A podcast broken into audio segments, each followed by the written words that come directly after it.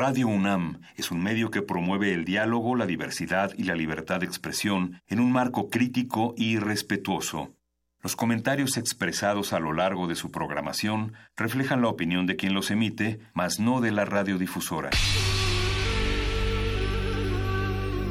Por siglos nos hemos hecho escuchar. Nacimos como parte de esa inmensa mayoría.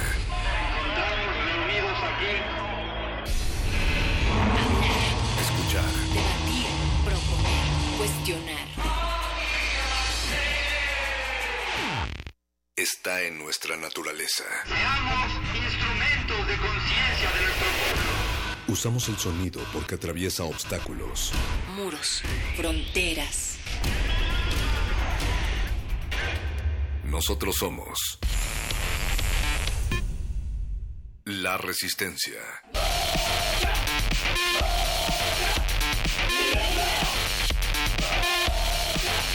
Resistencia modulada.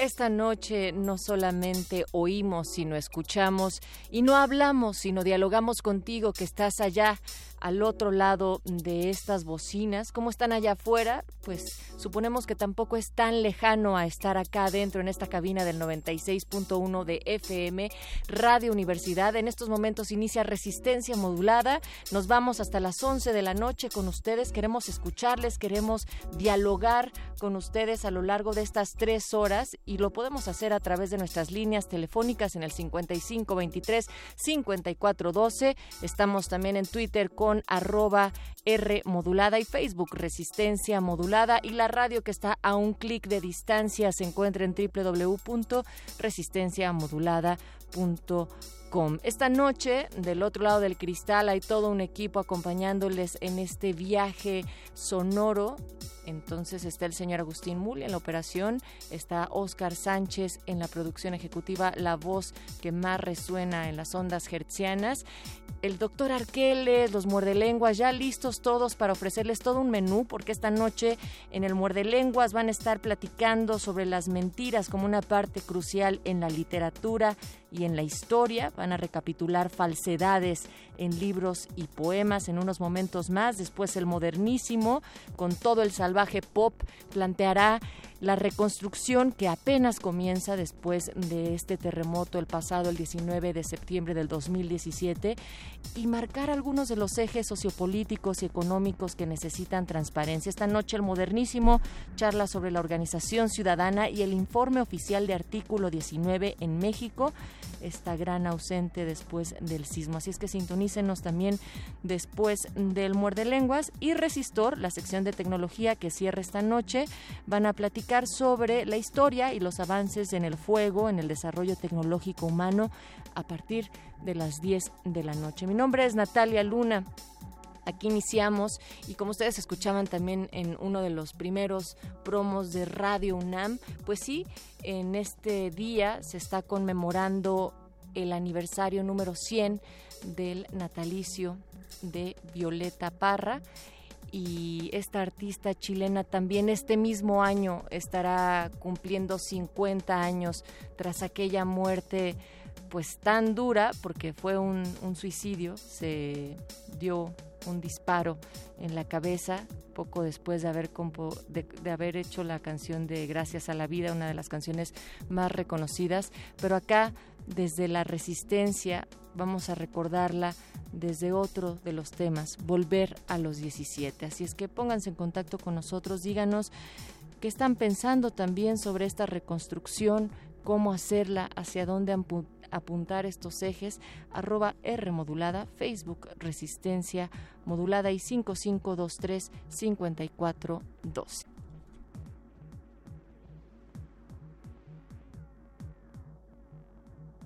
Resistencia modulada.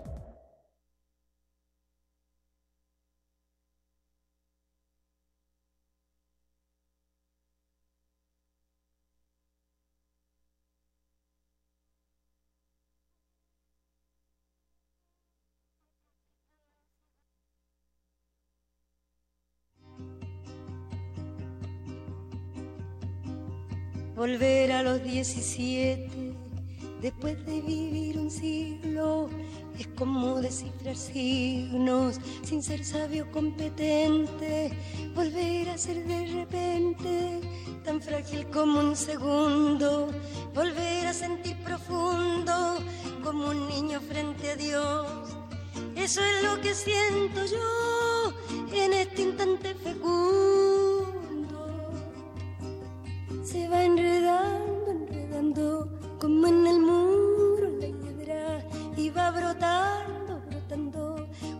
Mosquito en la piedra, como el mosquito en la piedra y ahí sí, sí, sí.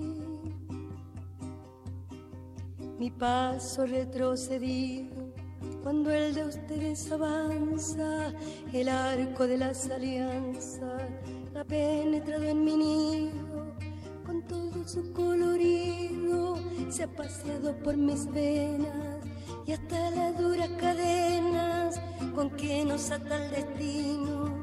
Es como un diamante fino que alumbra mi alma serena.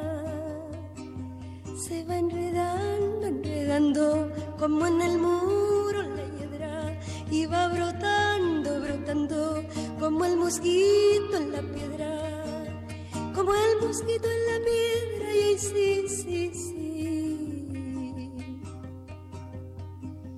Lo que puede el sentimiento no lo ha podido el saber, ni el más claro proceder, ni el más ancho pensamiento. Todo lo cambia al momento, cual mago condescendiente nos aleja dulcemente de rencores y violencia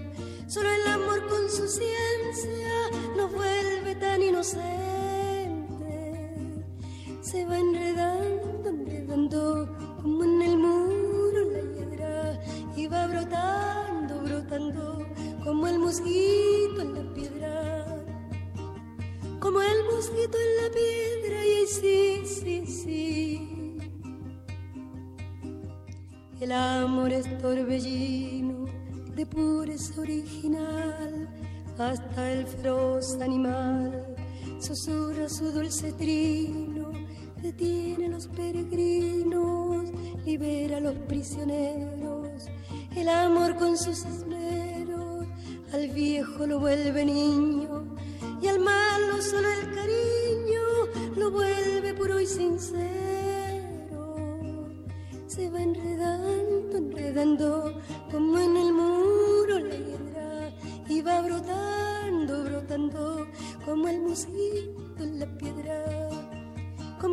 en la piedra, y ahí sí, sí, sí. De par en par la ventana se abrió como por encanto, entró el amor con su manto, como una tibia mañana al son de su bella diana hizo brotar el jazmín, volando cual serafín, al cielo le puso arete y mis años 17 los convirtió al querubín.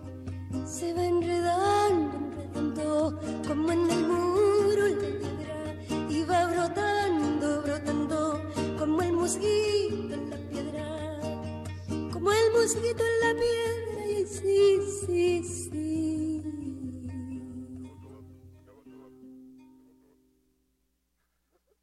Tres años después, ¿cómo nos mantendremos frescos? Próximamente en Resistencia Modulada. Hubo un tiempo en el que no podías hablar de tus cómics en la calle. Cuando no podías usar tu bufanda de Gryffindor los días fríos, ni cantar el poker rap. Pero nuestro despertar está próximo. Y esta perturbación en la fuerza necesita ser aprovechada, transmitiendo el corazón de las cartas en vivo desde el sótano de nuestros padres. El Calabozo de los Vírgenes.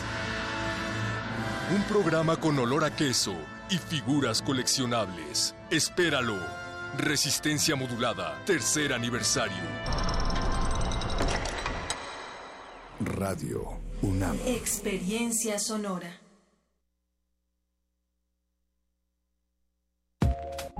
Es impresionante constatar cómo, por la violencia simbólica, las mujeres quedamos atrapadas en esquemas culturales que nos limitan, de que el género...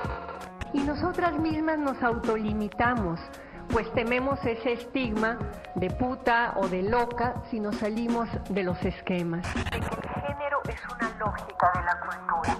Esta represión ocurre porque no comprendemos a fondo el significado simbólico de esta lógica de género en la cultura nuestra. Y también por una especie de ignorancia voluntaria distinta al proceso de represión inconsciente, tampoco los hombres pueden entender esta injusticia de la distribución de tareas y papeles de género.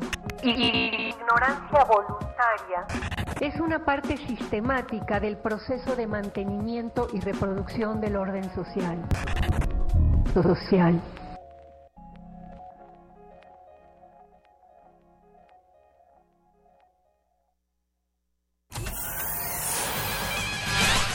Lánguida la luna libra la lid lúbrica de libros. Maleable la mente emula al mutante milenario. Muerde lenguas, letras, libros y galletas.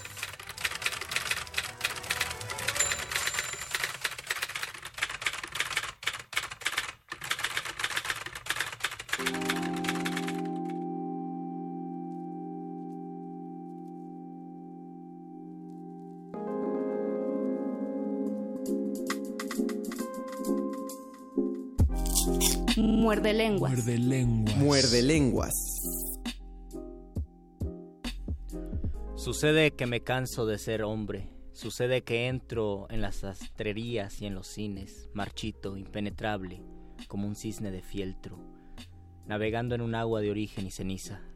El olor de las peluquerías me hace llorar a gritos. Solo quiero un descanso de piedras o de lana. Solo quiero no ver establecimientos ni jardines, ni mercaderías, ni anteojos, ni ascensores. Sucede que me canso de mis pies y mis uñas, y mi pelo y mi sombra.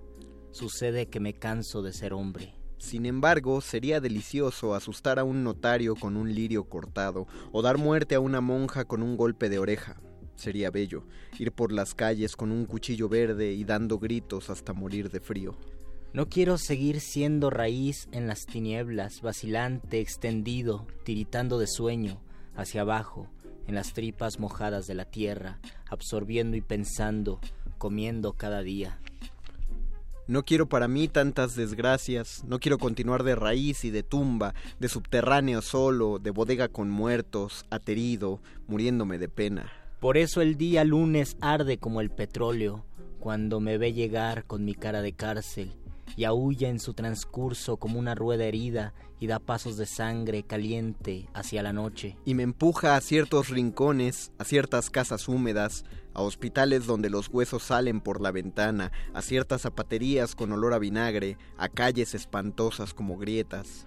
Hay pájaros de color de azufre y horribles intestinos colgando de las puertas de las casas que odio, hay dentaduras olvidadas en una cafetera, hay espejos que debieran haber llorado de vergüenza y espanto, hay paraguas en todas partes y venenos y ombligos. Yo paseo con calma, con ojos, con zapatos, con furia, con olvido.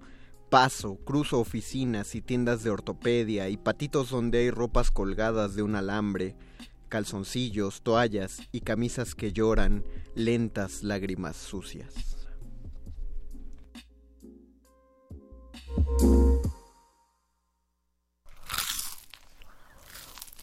Muerde, muerde, lenguas.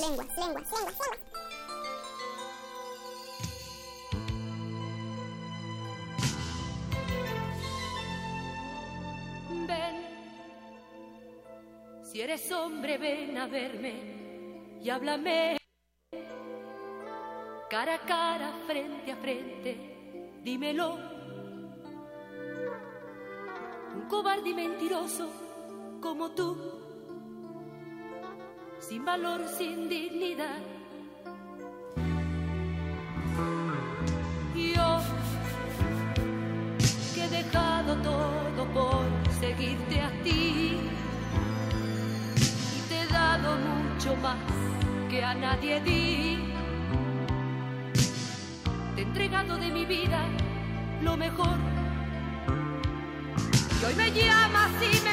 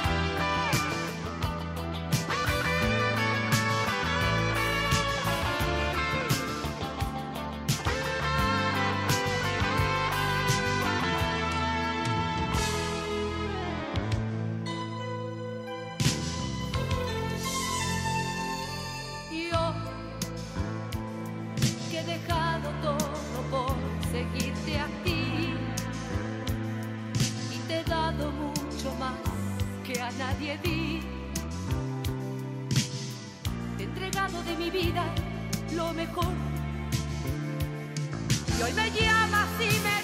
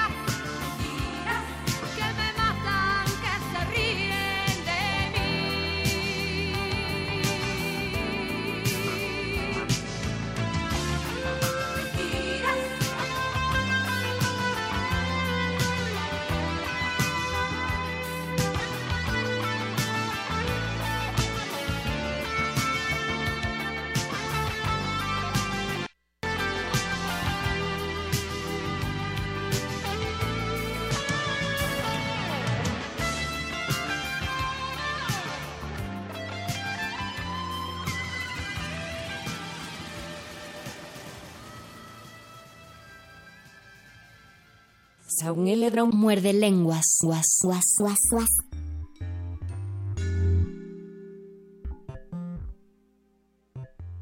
Hola, Lauriet. Escuchamos a Lupita D'Alessio, tú me enamoraste a base de mentiras. ¿Yo? Yo ya no sé si es correcto o incorrecto el uso de las preposiciones en ese caso porque hay un tema sobre la frase con base en y en base a, pero esto no es ni con base en ni es en base a, A base es a. a base de. A base de. a Pero eso, de- a base de está bien usado, a ¿no? base de, no lo sé. Pero vamos a discutirlo. Este es el programa número 346 del Muerde Lenguas, Órale. el programa de literatura, galletas y mentiras. Hoy es 4 de octubre, miércoles, y, es- y esta es la voz de Luis Flores del Mal. De este lado los saluda la voz del Mago Conde, quien les asegura que mientras Lupita D'Alessio diga que, el fo- que es, está bien dicho a base de, yo diré que la RAE se equivoca si dice lo ¿Ustedes, contrario. ¿Ustedes qué opinan? Lo cierto es que las preposiciones son complicadas y son complejas porque, por ejemplo, uno, se, uno dice voy, voy a caballo, pero dices voy en auto.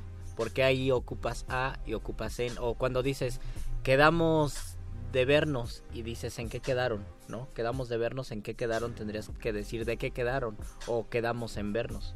Ahí hay un uso diferente de las preposiciones y es que las preposiciones en realidad son caprichosas. A veces se regula una cierta frase como la de en base a y en algún momento por regulación podría ser correcta más que por etimología porque en cuanto a las preposiciones varía mucho. Y antes de seguir hablando de estas mentirosas preposiciones, quiero recordarles está que tenemos un Twitter arroba Rmodulada. Tenemos un Facebook que es Resistencia Modulada, a través del cual ya estamos transmitiendo nuestro Facebook Live, donde ya nos contactó Lauriet, Hola, Rodríguez, Semiramis Ramos y León de la Rosa. Todos nos mandan saludos de buenas noches. Buenas noches a todos. Qué bueno llegar otra vez hasta sus ojos y sus oídos. ¿Qué les pareció vez. la canción de Lupita D'Alessio? ¿Les gusta? ¿Es un clásico? ¿Hubieran preferido otra de mentiras? A mí me parece de las canciones más importantes de las mentiras. Es un clásico, sí. No es mi, no es No, mi favorito, pero no por la canción. Creo que la canción es muy buena. Me cae mal Lupita D'Alessio y no sabría decir por qué.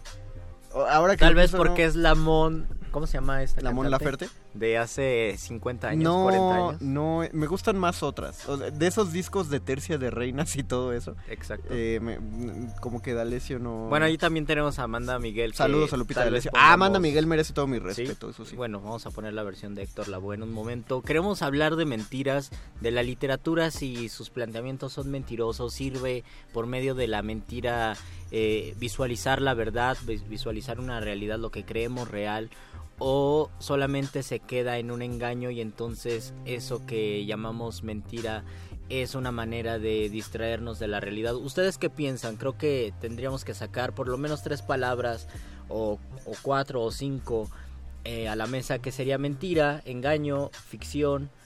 Ah, bien. comparten, en algún momento puedes decir es, es mentira, es ficción, es engaño, son new fakes. O, y también ya lo habíamos hablado el lunes, hay cuestiones y situaciones donde decimos que es mentira, a lo mejor no es mentira, es engaño y tendríamos que matizar qué sería mentira y qué sería engaño. Por ejemplo, la literatura puede no ser engaño, pero sí puede ser mentira o puede ser ficción. Creo que justamente para no entrar por esa parte del debate de lo que dices, Luis, acordemos de una vez que la ficción se maneja de una manera completamente distinta, ¿no? Eh, sabemos que una película, o sea, si tú ves que una ballena se come un barco, no estás viendo una ballena, estás viendo CGI, efectos especiales, no estás viendo un barco. Estás eh, viendo la imagen la- y la reproducción de un barco. y, y tú para, para, para continuar la historia eh, tienes que creerte que una ballena se comió el barco. No puedes decir, ay, pero esa ballena ni existe porque no, no solo eres esa persona molesta del cine, sino que además hay algo Sino que llamado... además no deberías ir al cine. Exacto. No, un hombre no puede ser hombre araña, por favor, ¿no? no estás entrando en el pacto de ficción, ¿no? No, no te estás dejando envolver. Pero, por ejemplo, que si alguien entra. te enamora a base de mentiras como Lupita D'Alessio, entras en un pacto Ah, de ficción. Ah, ah, eso es lo que vamos a discutir, eso sí lo discutimos el día de hoy, Luis.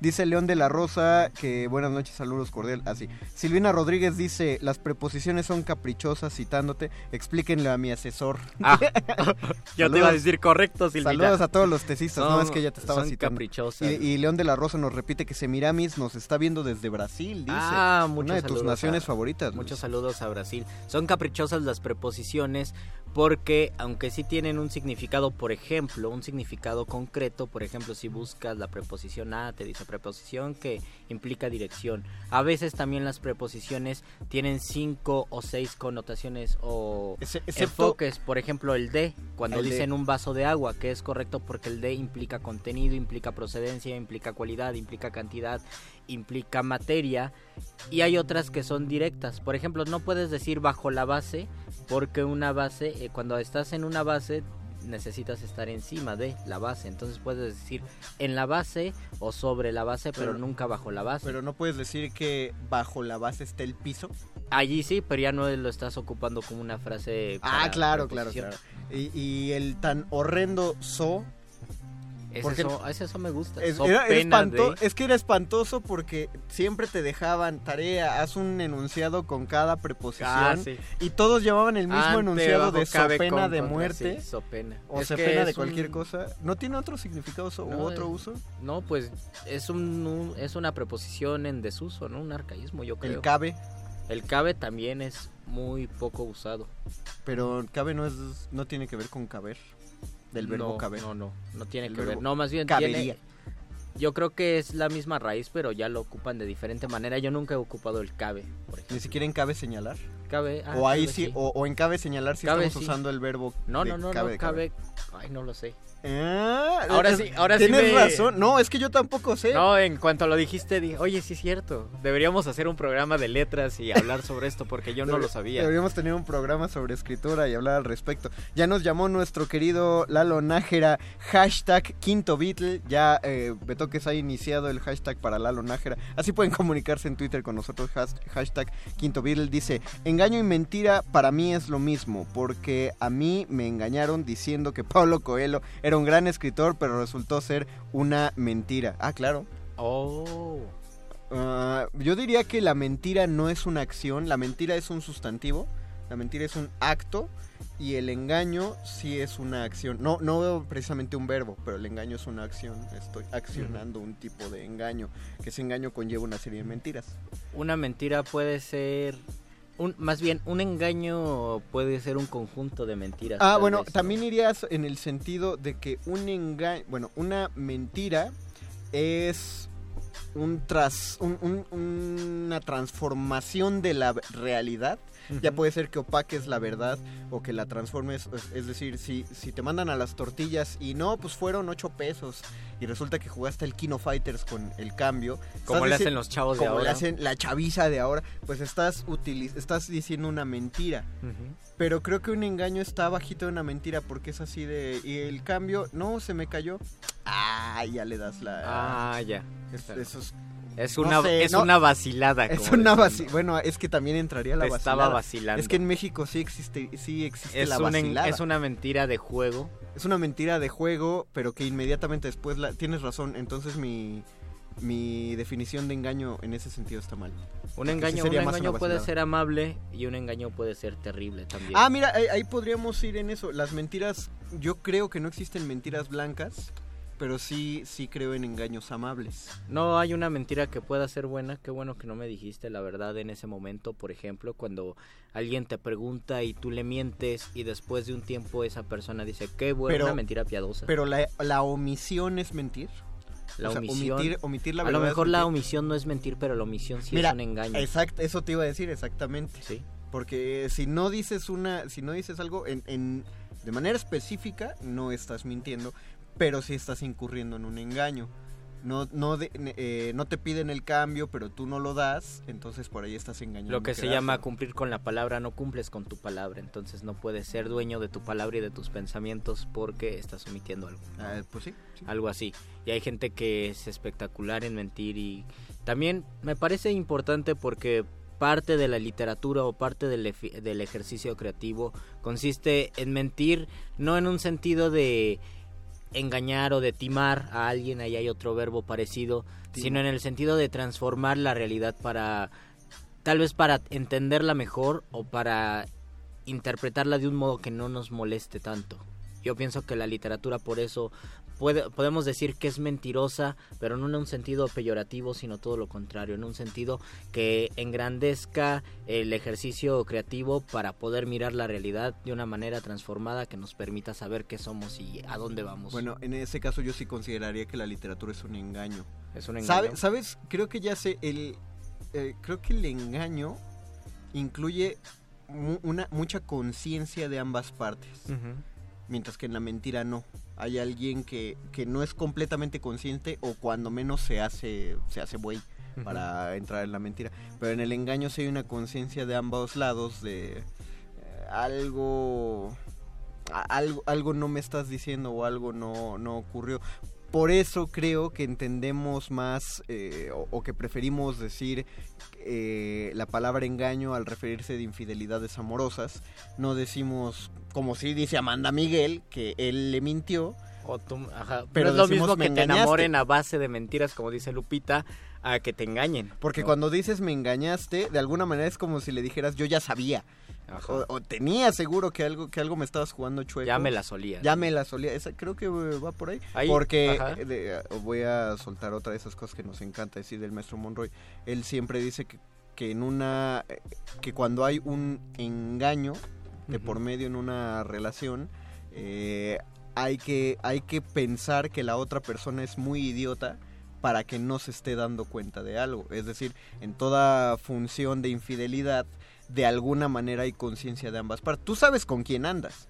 Y tú sabes qué clase de persona es la, la, persona con la que andas y lo que es capaz de hacer. Entonces algo, algo te puedes oler. Y quien crea, no, me estoy engañando y no se da cuenta, está subestimando la inteligencia de su pareja. Sí, y ahí, ahí entran, Por eso dos, sí es un ahí entran dos cosas que son complicadísimas. Una es la culpa, que después hablaremos de la culpa tal vez en otro programa, Uh, porque es algo muy complejo y creo que se podría argumentar perfectamente para decir que la culpa no existe. Y hay muchas personas que dicen la culpa no existe porque es una cuestión mental, ¿no? De, de angustia del pasado, del futuro. Y también la duda. Y la duda también es un problema de sobrepensar las cosas. Si te engaño o no te engaña, eso en ese momento está existiendo en tu cabeza, ¿no? Más allá de una mentira, tu cabeza crea películas y en esas películas uno se pierde. Pero yo quería decir otra palabra que a mí me a mí me interesa. Ya hablamos de, bueno, ya mencionamos el timo, la mentira, el engaño, tal vez la farsa.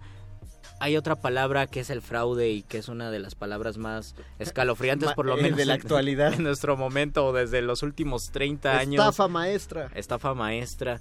Un, un tutor querido, Antonio del Toro, que le mando saludos, Saludos, nos contó que una vez eh, los, los encargados de una prisión le, le dijeron que fuera juez de un concurso de poesía que realizaban en la prisión porque... Chin, ya, ya dije nombre, no tenía que decir nombre porque es un, es un asunto medio confidencial. Entonces, porque un, bueno, una- el señor X. el señor X le, le pidieron eso porque una vez eh, en la emisión pasada habían seleccionado a ellos otro jurado y el que ganó resultó que les había mentido, que él no escribió ese poema. Que fue a la biblioteca de la cárcel, así dijeron, Ah. yo no sé, fue a la biblioteca de la cárcel, sacó un libro, ah, dijo este poema suena bien y lo, lo transcribió Qué y lo metió como si fuera su poema. Ganó el concurso, le dieron el dinero a su familia y ya no podían decir, no, pues fíjese que no, ya, ¿Qué- que ya no ganó. Que el por cierto, que el premio se llama Salvador Díaz Mirón, porque Salvador Díaz Mirón fue un poeta que estuvo en la cárcel. Entonces dijeron, ¿cómo le ponemos a un premio que es en la cárcel? Salvador Díaz Mirón. Y cuando, y cuando el señor X, que era juez, preguntó, oigan, ¿y por qué él estaba en la cárcel? Dijo, ah, pues estaba en la cárcel por fraude. Cometió fraude, estuvo en la cárcel y en la cárcel No. cometió otro fraude. O sea, ¿por qué Así que ya sabían, ¿Por qué ¿no? confías en él? ¿Por qué confían en él? Exacto. Exactamente. Es lo mismo, ya, ya sabes a lo que... Pues a qué se tenía si participaba este sujeto. Les recordamos que estamos en Facebook como Resistencia En Modulada. Twitter tenemos arroba R modulada. Háblenos de sus mentiras o las mentiras que conocen, que ubican sobre todo. Puede ser en literatura, pero si no ubican ninguna mentira literaria, pues no importa, díganos, díganos mentiras. todo el engaño. Creo que pues nuestro mayor libro es una especie de mentira. El mayor libro en lengua española, El Quijote, es la es la combinación es un- de un no, mundo no. real con el mundo que se plantea Don Quijote de la Mancha y, lo- y después el contrato de ficción entre las personas que le ayudan a creer y a crear su gran mentira. eso creo que sí es un engaño. Creo que el engaño tiene algo de picaresco. Y el engaño de Cervantes está tan bien logrado que se, se vuelve real. Es decir, él parte de, de su propia ficción de decir, yo no escribí el Quijote, me lo encontré en un Lo manuscrito. escribió un árabe. Está tan bien presentado eso que hay académicos que por ahí dijeron, oye, sí, vamos a buscar a ver si existe este tal Cide Jamete y, y- y él se escribió el Quijote y lo han buscado. Y ya lo hablamos con el doctor Arqueles en otra emisión, incluso que se ha adjudicado hasta Francis Bacon, la escritora del Quijote. O sea, está, fue tan truculento el plantearlo así que genuinamente a lo largo de los siglos nos ha hecho, o a algunos les ha hecho dudar que él sea el autor del Quijote. Eso es un engaño perfecto. Eh, dice un mago que el mejor, que la mejor mentira, no, dice, cuando el espectador se engaña a sí mismo, tu mentira se vuelve impenetrable. Es decir, si en un momento yo lector decido creer que es muy probable que Cervantes no haya escrito el Quijote, ya ya estoy completamente engañado y ninguna otra evidencia, ninguna evidencia me va a convencer de nada. Nada me va a convencer que lo escribió algo más y nada me va a convencer que lo escribió Cervantes. Y eso, eso es muy curioso en la magia, me imagino, ¿no?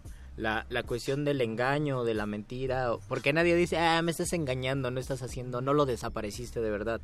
Más bien hay un contrato de ficción muy extraño entre espectador y mago, donde el espectador sabe, tal vez el, el impacto es que no sabe cómo lo hizo, pero sabe que hay un procedimiento. ¿no? Ahí, ahí en ese caso tú, eh, eh, a eso voy. Es como tú, creer una mentira mutua. tú considerarías entonces que es un engaño, ¿no? Porque sabes que lo que estás viendo no es absolutamente real como Ajá, lo o viste. sea, que no lo va a desaparecer, ¿no? Exacto, pero como no sabes de qué manera ocurrió, eh, tú lo dijiste, entras en este pacto, por eso considero que eso es un, que así funciona el engaño. Te dejas, no, no es una mentira porque no va con saña, no va con, con mala leche, pues no es mala, no, no, pues no trato de dañarte mediante ella, pero es un engaño porque los dos entramos en la ficción de que no vas a saber cuál es la realidad del acto que estoy Y si el arte es un engaño porque es un artificio y es la transformación de la realidad para engañar a los sentidos y que perciba...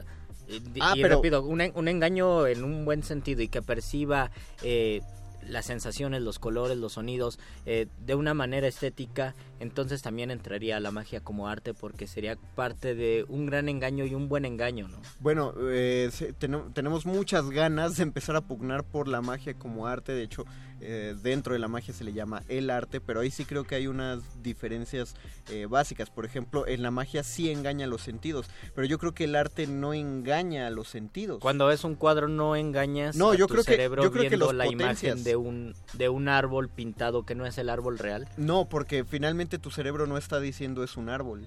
A menos que sea una pintura hiperrealista. Y eso es ya casi una ilusión óptica. No, creo que eh, tu, el shock de sentidos que tienes es más bien, es, es potente. Es todo lo contrario del engaño. Te estás revelando la verdad.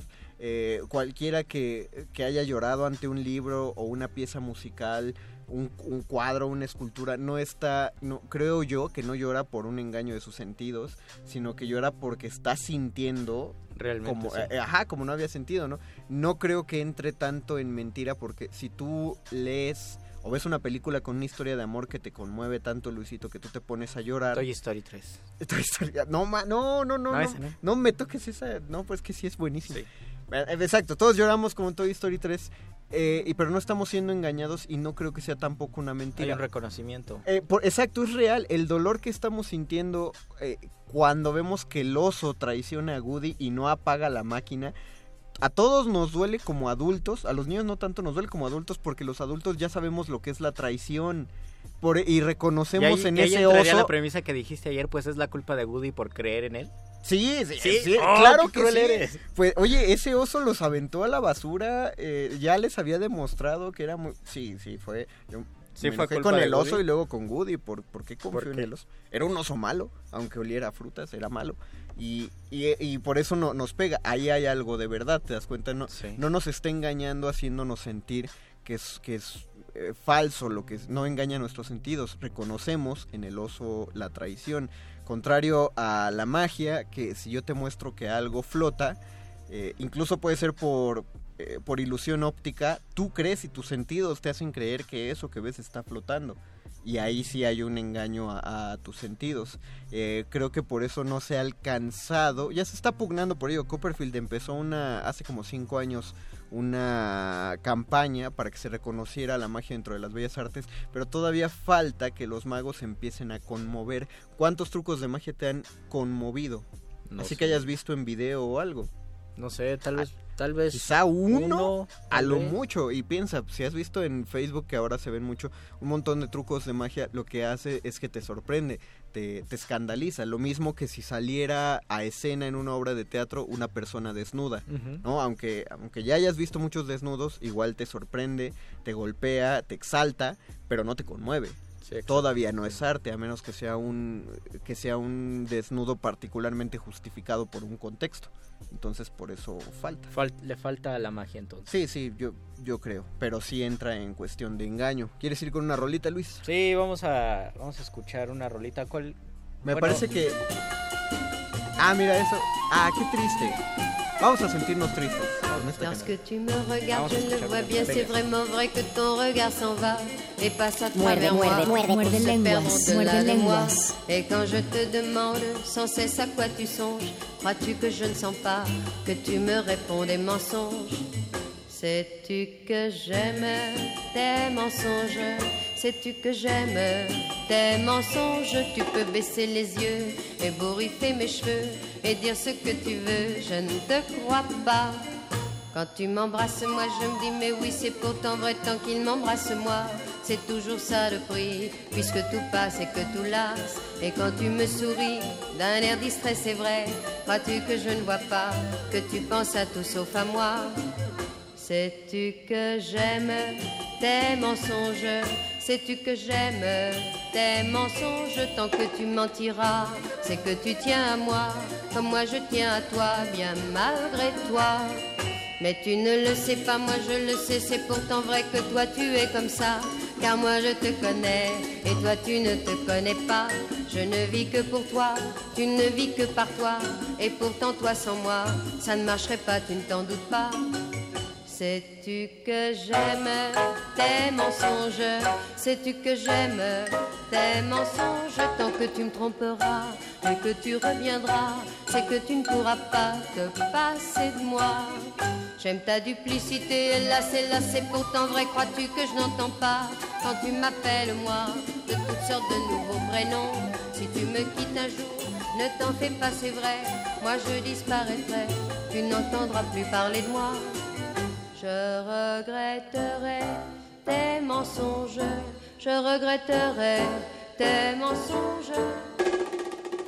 Continue de mentir, non ne t'en prive pas, car moi je ne peux pas vivre sans toi, car moi je ne peux pas vivre sans toi.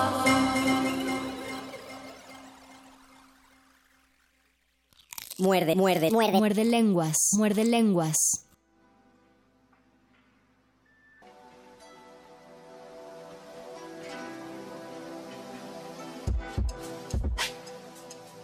Jean Moreau, Mentiras en francés. Y O se sea- me olvidó decir o que. sea, mentigas. Mentiras. Y se me olvidó decir que leímos a Pablo Neruda. Sucede que me canso de ser hombre, walking around. ¿Y por qué, por qué leímos Walking Around hablando Porque de mentiras? me parece Porque que no lo es el momento, ¿no? Es el, hubiéramos leído algo apócrifo. Es el momento de, de Neruda, de un Neruda de 25 años a lo mucho, que está cansado y que siente que todo es una gran mentira y entonces se cansa abiertamente y empieza a fantasear con lo que quiere hacer y dice, yo quiero... Dice cosas terribles, yo quiero asesinar, yo quiero gritar, yo estoy cansado de ver tantas cosas y siempre lo mismo. Está muy deprimido como pues a todos les ha pasado en algún momento. Creo que eh, estar en un momento de tristeza fuerte es darse cuenta tal vez de una mentira o darse cuenta que todo puede ser un gran engaño, una gran estafa. Ya no le encuentras, tal vez no encontrarle sentido es encontrar una mentira. A mí me pasa en el circuito artístico en general. Saludos a Paulino Rito que nos escucha desde Puebla. Saludos Yo siento eh, ya cuando ves, no sé, siempre que voy a una lectura de, de cualquier tipo de textos de narrativa, de, de poesía eh, o cualquier encuentro de artistas, no sé, hay una cuestión de caminar eh, todos encima de pedestales de mármol que me parece una, una charada fascinante. O sea, todo es un montaje enorme. eh, todo muy desconectado de la realidad. No se puede que también ande deprimido en ese sentido. sí, tal vez. Pero pues tengo, tengo siempre esa sensación. Digo, no digo que no deba haber presentaciones de libros ni nada de eso, ni mucho menos que deje de haber Pero que a ti te llega ese momento de no encontrarle sentido. Sí, es, sí, exactamente. de, pues si, si, si, si somos escritores, pues vámonos todos a casa a escribir. Y me parece que la literatura puede nacer de una mentira, de un engaño, en el momento de crear ficción y también en el momento de descubrir, porque la parte más terrible de la mentira no es cuando se enuncia, sino cuando se sabe. ¿Tú, tú crees que es- eso es lo terrible? Cuando sí, porque es un golpe de realidad. O sea, tú tienes un golpe de realidad, algo te cambia la jugada, uno pues aunque no quiera vive en el tiempo, entonces vives en el mundo de la ilusión, tienes una expectativa y al momento de chocar con una mentira y de descubrirla, tienes un golpe que te devuelve a la realidad y a partir de ese golpe de realidad que puede ser muy doloroso, muy triste, puede también ser transformador para ti y esa transformación se permea en la literatura, en lo que uno crea. No sé, yo, yo siempre he sentido que la verdad tiene algo de liberador. Eh, Por eso, no- saber no- la verdad, sí, pero sí. saberla por medio... No, Descubrir o sea, que hay una mentira por y eso, por eso. la verdad. O sea, de- dentro de eso, no, no estoy diciendo que, que deja de ser doloroso para nada, pero sí hay algo muy, muy potente, muy hasta que agradeces en el momento, no importa cómo sepas la verdad, incluso en el momento que descubres que algo fue mentira, eh, a mí hasta me resulta fascinante repito, no deja de ser doloroso. Por ejemplo, hace dos años voy en el metro y me sacaron la cartera. Yo no me di cuenta cuando me la sacaron, entonces primero fue muy sorprendente pensar cómo me distrajeron, en qué momento dejé de sentir eh, que alguien metía la mano en el pantalón y me sacaba la cartera. Fue, fue potente, pero pues, después llegó todo el dolor de, ah, perdí todas mis credenciales y mi tarjeta. ahí, ahí sí llegó el dolor. Oye, qué, Qué terrible. Por ejemplo, no, eh, si tú descubrieras algún engaño amoroso del cual sospechabas, ¿no resultaría para ti catártico el hecho de decir, yo ya sabía, ya sabía? Ya me la solía. Justo el planteamiento es, si uno sospecha algo, más vale saberlo o más vale autoengañarse y decir, pero ¿para qué lo quiero saber? Vivo mejor y vivo más tranquilo sin saberlo creo que también es una salida inteligente, yo creo. Ah, sí, claro, depende de lo que quieras conseguir. o sea, si justo, si tu paz mental depende de la mentira, pues puedes decidir mantenerte, ya no es mentira, ya es engaño, y puedes decidir quedarte en él, y, tampoco hay que juzgar en ese sentido porque ocurre. Hay un cuento de Rubén Fonseca que está incluido en un libro que se llama Excreciones, Secreciones y Desatinos de un detective, un señor con mucho dinero que sospecha que su mujer lo está engañando. Entonces contrata al mejor detective de, del país, de la ciudad, y le dice, quiero saber si mi mujer me está engañando. El detective ve que tiene mucha lana este individuo y le cobra muchísimo para hacer la investigación. Pone camaritas y efectivamente se da cuenta que la mujer lo engaña con otra persona, hay un cierto cariño por esa persona y va siguiendo el rastro de la mujer del que lo contrata con el amante y se da cuenta en alguna de sus investigaciones que la mujer y él se despiden para siempre y, el detective logra ver cómo la mujer llora y entiende que llora porque se está despidiendo para siempre, como diciendo este juego y este engaño ya no puede seguir más.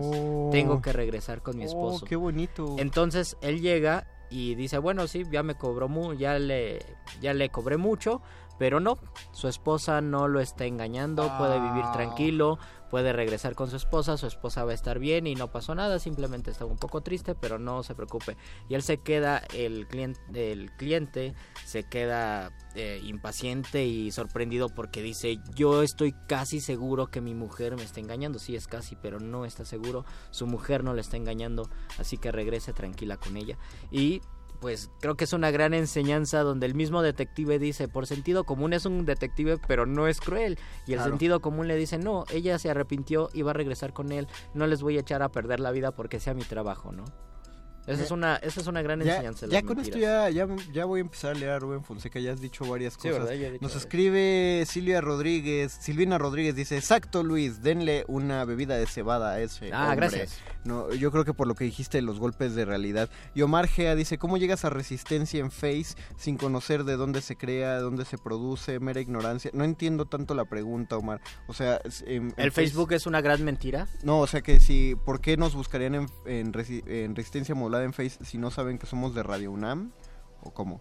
No, yo creo que está diciendo, pero ¿cómo es el Facebook? También es una gran mentira. No sé, a ver, dinos, dinos, Omar. Desarrolla tu. Mientras tú también nos iluminas, vamos al último segmento de este programa. Vamos a deshacer todas las mentiras. El momento apoteósico de la noche. Ya llega el queridísimo doctor Arqueles. Cuando la primer duda del hombre surgió el universo respondió con el conocimiento en forma de persona. Una persona con suéter.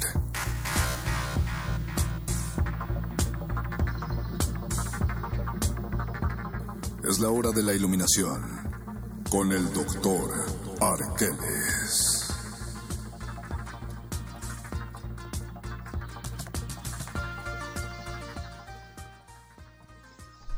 Bienvenidos de vuelta a Muerde Lenguas. Estamos en nuestra última sección de letras, libros, galletas y mentiras. Y estamos en la sección iluminativa de este miércoles. Eh, doctor Arqueles, bienvenido. Nos quedamos, bienvenido, Doc. Nos quedamos muy intrigados sobre la mentira, sobre su valor positivo o negativo, si es importante mentir, si es algo tan complicado que nos tenemos que replantear la realidad y decir, pero no vivimos en una caverna de sombras y por lo tanto no todo tiene que ser una gran mentira. Finalmente, el asunto con la mentira, sobre todo en épocas más recientes, podría vincularse directamente con la idea del consentimiento. un poco escuchando lo que ustedes han dicho durante el programa sobre qué pasa con Miguel de Cervantes y con todos aquellos literatos que construyen una ficción y que finalmente esa ficción adquiere sentido gracias al lector, que es el primero en aceptar eh, la condicionante de que entrará en un mundo ficcional que podría incluso volverse bastante real para él.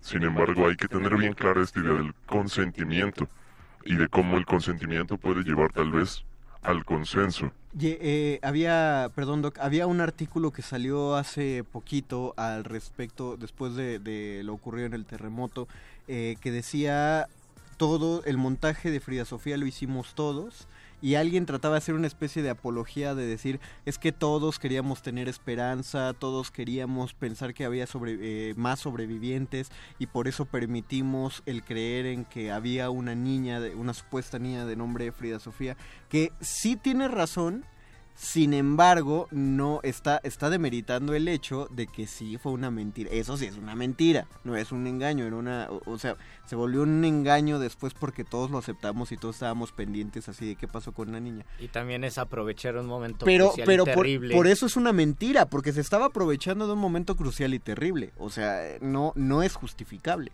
Se está produciendo un extraño fenómeno de consentimiento no consensuado precisamente la persona que es afectada por esta mentira cree y se convence de que esa mentira es válida, es verdadera. Y bueno, este es un ejemplo contemporáneo, pero así pasa con la mayoría de las religiones, y con las perspectivas o visiones eh, mitológicas y pseudo legendarias en torno a los grandes iniciados de cada religión.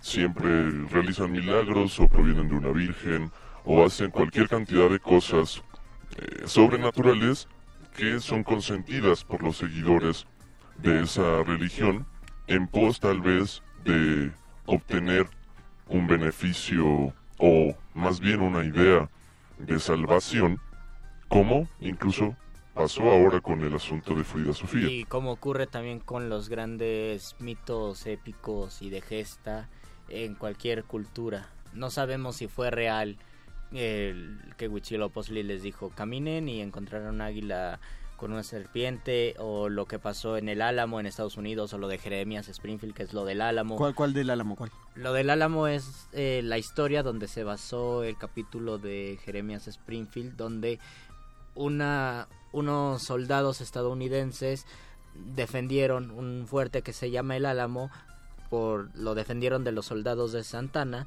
y acabaron, pues los mataron porque eran muchos más los de Santana. Ah. Entonces es la idea de que los, eh, los estadounidenses y los soldados, por lo menos en Texas, pues se crea una identidad con base en esas personas que son defensores y que se sacrificaron y que lucharon valientemente contra muchas personas, como la, aquí la idea de los como niños los héroes. Niños héroes, exactamente. Porque lo que ocurre es que aceptamos ese hecho pseudo histórico y pseudo real a ciegas no lo ponemos en tela de juicio. no, se educan dentro de esa estructura y no tenemos tal vez solo hasta cierta edad la posibilidad de comenzar a cuestionar, ¿será cierto la historia de los niños héroes? ¿Será que Miguel Hidalgo luce como luce en los cuadros o no? Ya entiendo, eh, como no nos dan otra alternativa, pero yo, pero yo no lo consideraría una mentira tan completa porque finalmente sí se pone en duda y sí se saben las, las verdades. Pero el asunto surge ya Digo, es que de manera posterior. Sí, posterior, pero bueno, eh, es mejor que surja esa verdad de manera posterior. ¿Qué vamos a hacer o, o, qué nos afectaría si a los 10 años sabemos que no había niños héroes? O sea, realmente... no existen los malos reyes. Wow, wow, wow, wow, wow, ahí va, ahí va, ya no estamos metidos en palabras mayores. Ah, eso, eso es un engaño porque es bonito. Eso es magia, Doc, y eso, y eso sí está padre. Y es algo consensuado, universalmente. Bueno, claro que es consensuado. Si te regalan algo, o sea, si a mí me dijeran, cree que el, Juan Escuti así se aventó con la bandera y me dan al año un lanón de 5 mil pesos por creerme, me lo creo y le hago, le, pongo... Es que ese consenso tiene juguetes de por medio, Pongo un Juan Escutia de cerámica en mi casa. Claro, hay juguetes de por medio. Pues que me digan lo que quieran mis papás, que me den juguetes cada 6 de enero. ahí, ahí hay una, más que consensuado, es, es Hasta como... uno cree y no le va a decir a sus papás, papá, ya descubrí. Sí, ya que, ya que te la sabes no dices nada. Uno, uno consciente con que esa verdad sea verdad, aunque sea mentira, Sí. por propia conveniencia. Ah, pero no, de niño, por ejemplo, no sabes hasta dónde llega la mentira. O sea, no creo que exista ningún niño que se indigne y diga, me engañaste, me engañaste, papá, mamá, terriblemente, porque me hiciste creer como el de la caricatura de que existen, Ah, que sí. existen. Yo creo que no va a existir ningún niño. No. Ni siquiera que tiene un... No pienso que exista ningún niño que tenga una crisis existencial cuando se dé cuenta de eso. Sino... Yo creo, yo creo es que un sí, normal. pero, pero lo manejan de una manera muy cruel. Porque el niño que tiene la crisis va y se lo cuenta a otros niños. Esa es su manera de vengarse del engaño. Sí. ¿no? Va y le rompe la ilusión a los demás. Dice Silvina Rodríguez, nos cita a los Simpson diciendo, un noble espíritu agrandece al hombre más pequeño. Agrandece, me parece que es una palabra que tiene completa validancia. Dicen en Validancia. los Simpson también.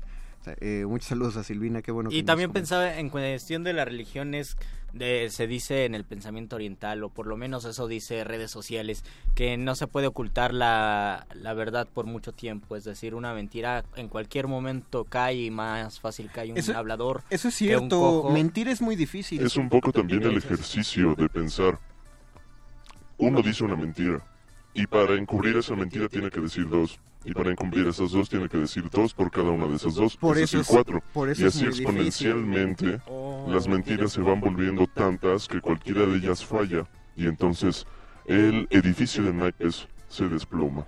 Manuel LZ, LZ Oye, eso, eso me dolió. ¿Qué dice Manuel LZ? nos comenta, recomienda el libro Las canciones de Visitus y cómo se escribe o si conocen al escritor No. Matmut Darwin. No, no, no, no lo conocemos. ¿Tú lo conoces? No, no, no, no me, no me suena.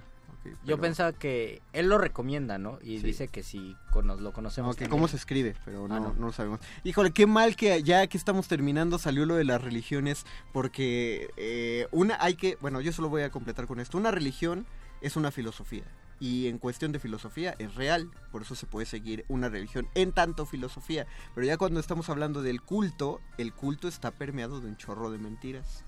Y Por su institucionalización, mi querido Mario. No, claro, y aparte ahí, ahí está trucos de magias, ¿no? Si yo me lo sé, por Y favor. yo quiero finalizar con que algo más raro que comer huevo con katsu, Katsu. es katsun, es comerte las mentiras de alguien con tu orgullo. Creo que tragarse unas mentiras y tragarse el orgullo es muy dañino para el cuerpo. Ay, qué bonito. Luis. Yo nos despediría con una canción, Oh, qué canción. ¿Qué La canción? versión de Héctor Lavoe de la famosa canción de Amanda Miguel, Él me mintió, que en este caso se llama Ella mintió. Y Está vamos mal, a mandar las- todo nuestro amor las a- mujeres y no apoyo mienten. y fuerza a Puerto Rico, ya que vamos a escuchar a Héctor Lavoe. Ah, es cierto. Bueno, pues nosotros nos vamos. Agradecemos a don Agustín Mulia en la operación Gracias, técnica. Gracias, Boys, por aventarse la producción. Gracias, Betoques, por antojarnos tu torta. Se despiden de estos micrófonos Luis Flores del Mal. el Mago Conde. Y el Dr. Arqueles. Esto es Resistencia Modulada. Quédense al modernísimo. Ella mintió,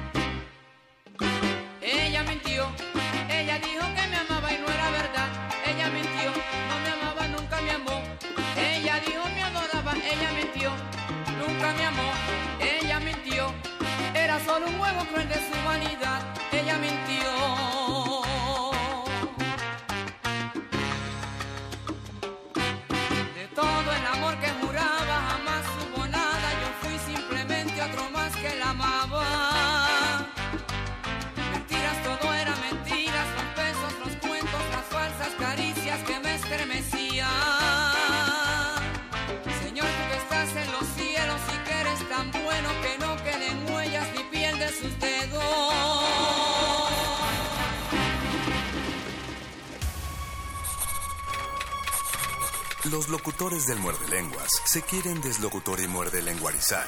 El que los deslocutor y muerde lenguarice. Buen deslocutor y muerde lenguarizador será.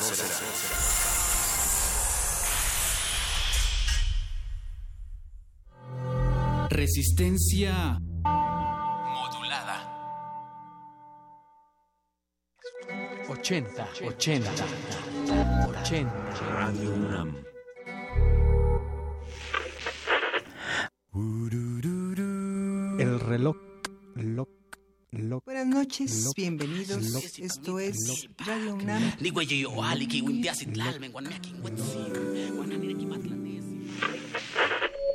Radio UNAM. 80 años.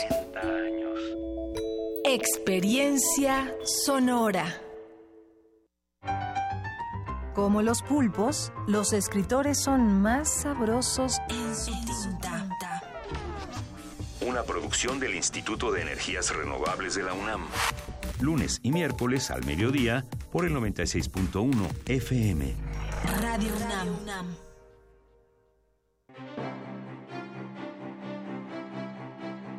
Museo de Arte Carrillo Gil exhibe la exposición Sul Solar, Panactivista, con más de 100 piezas entre acuarelas, témperas, objetos, documentos y libros que muestran las búsquedas de un artista utópico y vanguardista e irrepetible, cuyo nombre real fue Óscar Agustín Alejandro Schultz Solari. Sul Solar, Panactivista, se puede visitar en el Museo de Arte Carrillo Gil, Avenida Revolución número 1608, San Ángel, Ciudad de México. Ingredientes para hacer la pócima de la diversión.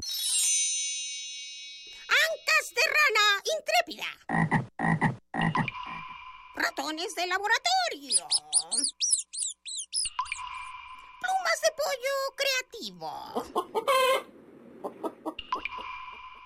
Mm, medio litro de carcajadas. Y listo. Revolvemos todo y decimos. Hocus Pocus, la revista de los peques y no tan peques. Todos los sábados de las 10 a las 11 de la mañana por el 96.1 de FM. Diviértete aquí en Radio UNAM.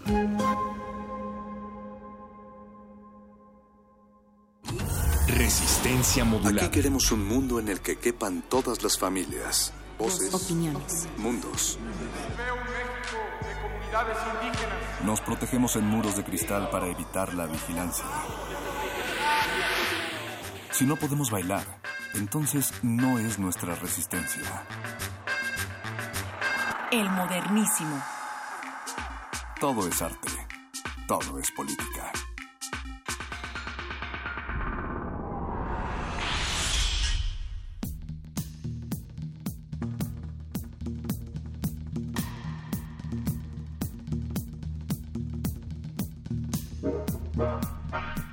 Buenas noches desde esta Ciudad de México y hasta cualquier lugar en el que ustedes se encuentren y nos hagan el favor de su escucha.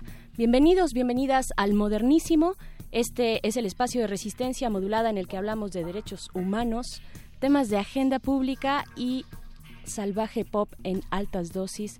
Eh, acompaño detrás de estos micrófonos también a Natalia Luna. ¿Cómo estás, Nat? Mi queridísima Berenice Camacho, alias la señora Berenjena, cuando se pone de noche y es miércoles y arranca el modernísimo, también es parte de las facetas que uno adquiere acá con, con, la- con el salvaje pop y la cumbia. Así es, así es, cuando uno se pone darks y tú también, querida norteada, norteada Sí, del sur, sí, ¿eres? Arroba norteada norteada del sur. sur, Ajá, eso. Pues ahí está, ahí está. Y también muchas gracias a nuestra producción, Nat. Sí, ahí andamos también del otro lado del cristal, siempre los modernísimos que se ponen a bailar, el señor Agustín Mulia en la consola, el voice Oscar Sánchez en la producción ejecutiva con el Betoques.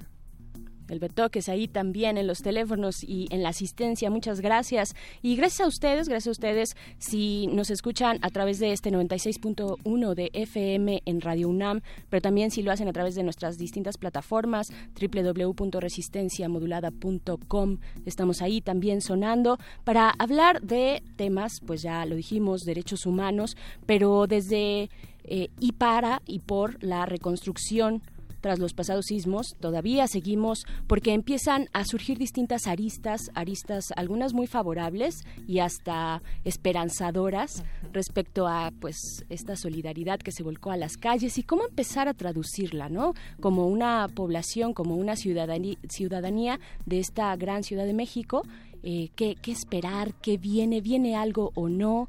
Eh, se mencionaba mucho a los jóvenes que pues se volcaron también y pues se depositaban ciertas esperanzas. Yo creo que de entrada sí hay un aprendizaje, hay un aprendizaje colectivo eh, respecto a pues habitar, habitar una ciudad con alta sismicidad, ¿no? sí. Sí, también darnos chance, es decir, es una experiencia que a esta generación no le había tocado. Acá lo hemos comentado también en resistencia modulada de manera muy constante e insistente. Y entonces hay que dar pie a cómo podemos hacer que este esfuerzo colectivo tenga continuidad, sea persistente y que pueda salirse no solamente del ámbito de la crisis, sino lo que tiene que ver con una reconstrucción, no solamente en materia física, sino también social. Por supuesto, y, pero además de estas aristas esperanzadoras, pues también están las muy criticables eh, y pues bueno, en ese sentido hablaremos de la actuación del gobierno o de su ausencia. Eh, la manera en que, en que recibimos eh, de parte de ellos la información oportuna o no, si es que la recibimos o no, sobre la corrupción también en temas de permisos de construcción, es decir, salen muchas cosas a partir de este gran tema de la reconstrucción que algunos dicen tardará aproximadamente unos tres años y de ahí hasta el tratamiento de los derechos humanos a las personas afectadas y a, las, y a los damnificados por parte de, las autoridades, ¿no? Las lecturas que se pueden dar más allá de estar atendiendo una crisis en ese momento inmediato del cómo se hace circular la información, cómo también se priorizan ciertas circunstancias, ciertas eh, también informaciones que en ese momento podrían ser útiles para los víveres, para la necesidad de manos, entre otras cosas, bueno, pues ahora pueden surgir otras lecturas que están surgiendo de organizaciones tan relevantes como Artículo 19 sobre cuál ha sido la situación en estos casos particulares como Chimalpopoca, como Álvaro Obregón 286, eh, el multifamiliar de Tlalpan, entre otros casos que también tuvieron que hacer un registro desde lo que sucedió en el momento de la crisis y después el seguimiento o no que se dio por parte de las autoridades. Por supuesto, la información oportuna hacia los familiares, sobre todo que estaban postrados ahí frente a los derrumbes, esperando información efectiva, oportuna eh, acerca de sus familiares, ¿no? Eh, pues eso, de eso estaremos hablando, como bien dices, querida Nat, con Dominique Amezcua de Artículo 19, eh, pero antes, antes también un comentario de nuestro especialista Juan Calaveras acerca de justo precisamente los derechos humanos en esta reconstrucción. El modernísimo. Juan Calaveras, el abogado de cabecera de este modernísimo. Señor, ¿cómo está usted esta noche? Acá con esa entrada tan espectacular que me pone. no, muy contento de estar aquí. Buenas noches, ¿cómo están? Bien, bien, pues fíjate, e, es también extraño porque hablar sobre el sismo todavía tiene muchas implicaciones, es decir, seguimos en el rush, seguimos también en, en, ciertas crisis, ¿no? A nivel como emocional, pero también que podemos visibilizar y entonces ya empezar a hablar sobre aquellas violaciones de derechos humanos que pudieron haber sucedido en este 19S es entrarle a temas más escabrosos, señor Juan Calaveras. Pues eh, pueden ser escabrosos, efectivamente, porque podemos empezar a ver que la, cantidad de, violaciones a derechos humanos que se pueden eh, que pueden hacer, pero creo que el, pues, el enfoque que nos gusta darle es que también nos puede ayudar mucho, es decir, o sea, si se abre una eh, digamos, una especie de caja de Pandora de violaciones a derechos humanos, pero afortunadamente puedan existir herramientas para que se documenten esas violaciones a derechos humanos y que estas violaciones a, los derechos humanos pues sigan en teoría el camino que tienen que seguir en el derecho de los derechos humanos, que es pues que sean investigadas, que sean sancionadas y sobre todo que no se vuelvan a repetir y que sea reparada a las víctimas. Entonces, en ese sentido, pues creo que tenemos herramientas importantes que justamente son de las que me gustaría platicarles ahorita, justamente en esta noche. Perfecto, Juan Calaveras, cuéntanos, por favor. Pues miren, yo creo que eh, lo comentaban hace un momento, eh, en todos estos días que hemos tenido varias lecciones de cómo atender las crisis nerviosas que suceden a partir de estos desastres, se dice, bueno, hay una parte también de la crisis que es la parte de lo social, que es la que se tendrá que resolver eh, más adelante, ¿no? Y ahorita que el polvo de todo este movimiento tan desastroso se empieza a sentar, pues empezamos a ver un panorama que puede plantearse o puede verse desolador en buena medida, pero pues es también justamente un momento en el cual tenemos que empezar a pensar en la reconstrucción, ¿no? Y la reconstrucción de ninguna manera puede ser neutral, no es neutral, ¿no? Entonces, para poder hacer una reconstrucción, eh, digamos, de la manera más adecuada hacia el bien común, las herramientas de derechos humanos nos eh, ofrecen la posibilidad de acercarnos a ese proceso de reconstrucción mediante un enfoque de derechos humanos que lo que va a enfatizar justamente este enfoque es, eh, digamos, la rendición de cuentas por parte de las autoridades responsables y también va a poner atención en los derechos de las personas. Es decir, no nada más se trata de documentar las violaciones a los derechos humanos que un desastre natural causa, ¿no? Se trata también de pensar una reconstrucción desde una perspectiva o con un enfoque de derechos humanos, ¿no? Entonces, si, si, me explico, no son dos niveles. De, de, entrada, documentar las violaciones que se dieron de manera inmediata, como desde el derecho a la vivienda, derecho a la información y otro tipo de, digamos, de, de violaciones que se dieron en el momento. Pero además, pensar la reconstrucción nacional a partir de un enfoque de derechos humanos. Y justamente eh, vamos a hablar, eh, o más bien podemos eh, poner como ejemplo, lo que son las directrices operacionales sobre la protección de derechos humanos en situaciones de desastres naturales. Este es un eh, documento creado por el Comité Permanente entre Organismos, que es un comité de la, de, de, la UNESCO, eh, que justamente pues trata de aportar esta herramienta para la reconstrucción y pues que pone eh, hincapié, digamos, en varios elementos o en varios puntos que voy a comentar así brevemente para que los tengamos eh, claros, ¿no? El primero de ellos es eh, poner atención en la, en la búsqueda como un derecho humano, de, de, la búsqueda de personas desaparecidas durante el desastre. Eso es una de las prioridades que se da en el momento del desastre, pero también pues en días posteriores. Segundo lugar, y hace un momento lo comentaban, el derecho a la información y la participación de las víctimas de esos desastres naturales. Ahorita no estamos hablando tanto del derecho a la información a la sociedad y ni la participación de la sociedad civil. Ese podría venir un poquito más adelante. En la situación en la cual ahorita todavía se encuentran muchas personas que son eh, que fueron afectadas por el sismo, debemos de poner mucha atención en el derecho a la información que estas personas tienen de la situación, de los planes de gobierno, que tengan claridad qué es lo que va a suceder y sobre todo también que se les asegure a estas personas afectadas que ellas van a participar en lo que se decida respecto a ellas. Es decir, ya no estamos ante la existencia de un Estado paternalista que les va a decir a las personas afectadas qué es lo que va a pasar. Tenemos que darle también el derecho a las personas afectadas de que participen en las políticas públicas y en todos los programas que se van a poner para que puedan ser atendidas, porque también es, importante decirlo, pues las comunidades afectadas son las que mejor saben que, cómo pueden salir de esas afectaciones que, que sintieron. ¿no? En tercer lugar, es muy importante proteger justamente a todas estas personas que fueron afectadas y eh, de acuerdo con el derecho internacional podríamos considerarlos como desplazados internos. Es decir, a partir del desastre, de, del desastre natural ahorita muchas personas se tienen que desplazar de los lugares en los cuales estaban. Entonces, eh, si consideramos eh, a estas personas como desplazados internos, el Estado tiene una serie de obligaciones de protección respecto a esas personas, entonces también ahí tenemos que poner mucha atención. Otro punto muy importante que nos da el enfoque de derechos humanos es no perder de vista que no puede haber discriminación en la ayuda humanitaria. Esto es muy importante porque los patrones de discriminación que normalmente existen en la sociedad mexicana se pueden agudizar eh, en situaciones de desastre. Entonces es muy importante que eh, se tenga ese enfoque de no discriminación en la repartición, en la distribución de toda, de toda la ayuda humanitaria. Quinto punto que también es muy importante es las situaciones de desastre son situaciones propicias para violencia en contra de las mujeres, ¿no? Aún en situaciones de solidaridad extrema, pues los patrones sociales permanecen, entonces en estos momentos de solidaridad y incluso, bueno, de, solidaridad, pero también en, la, en, las personas que están en los albergues y demás se pueden dar situaciones graves de violencia en contra de las mujeres, ¿no? Eh, sexto, que también punto importante, el trato digno a las personas eh, fallecidas y a los restos humanos. Eso también es muy importante, ¿no? Como uno de los derechos eh, que a todas estas personas que fallecieron y sus restos sean tratados de manera digna, eh, que hay una cadena de custodia de sus cuerpos, de sus pertenencias, que éstas puedan regresar, eh, que se incluso pues tratar de proteger lo más que se pueda ciertas creencias culturales, ciertas creencias religiosas, ¿no? Es decir, dar un trato digno a, toda la, a, a todas las personas que fallecieron y a todos eh, los restos, ¿no? Séptimo, y aquí ya habíamos comentado este punto, ahora viene también la participación grande de la sociedad civil, es decir, el derecho de la participación de la sociedad civil en el proceso de reconstrucción mediante diferentes formas. ¿no? Eso es muy importante y ahí tenemos que insistir.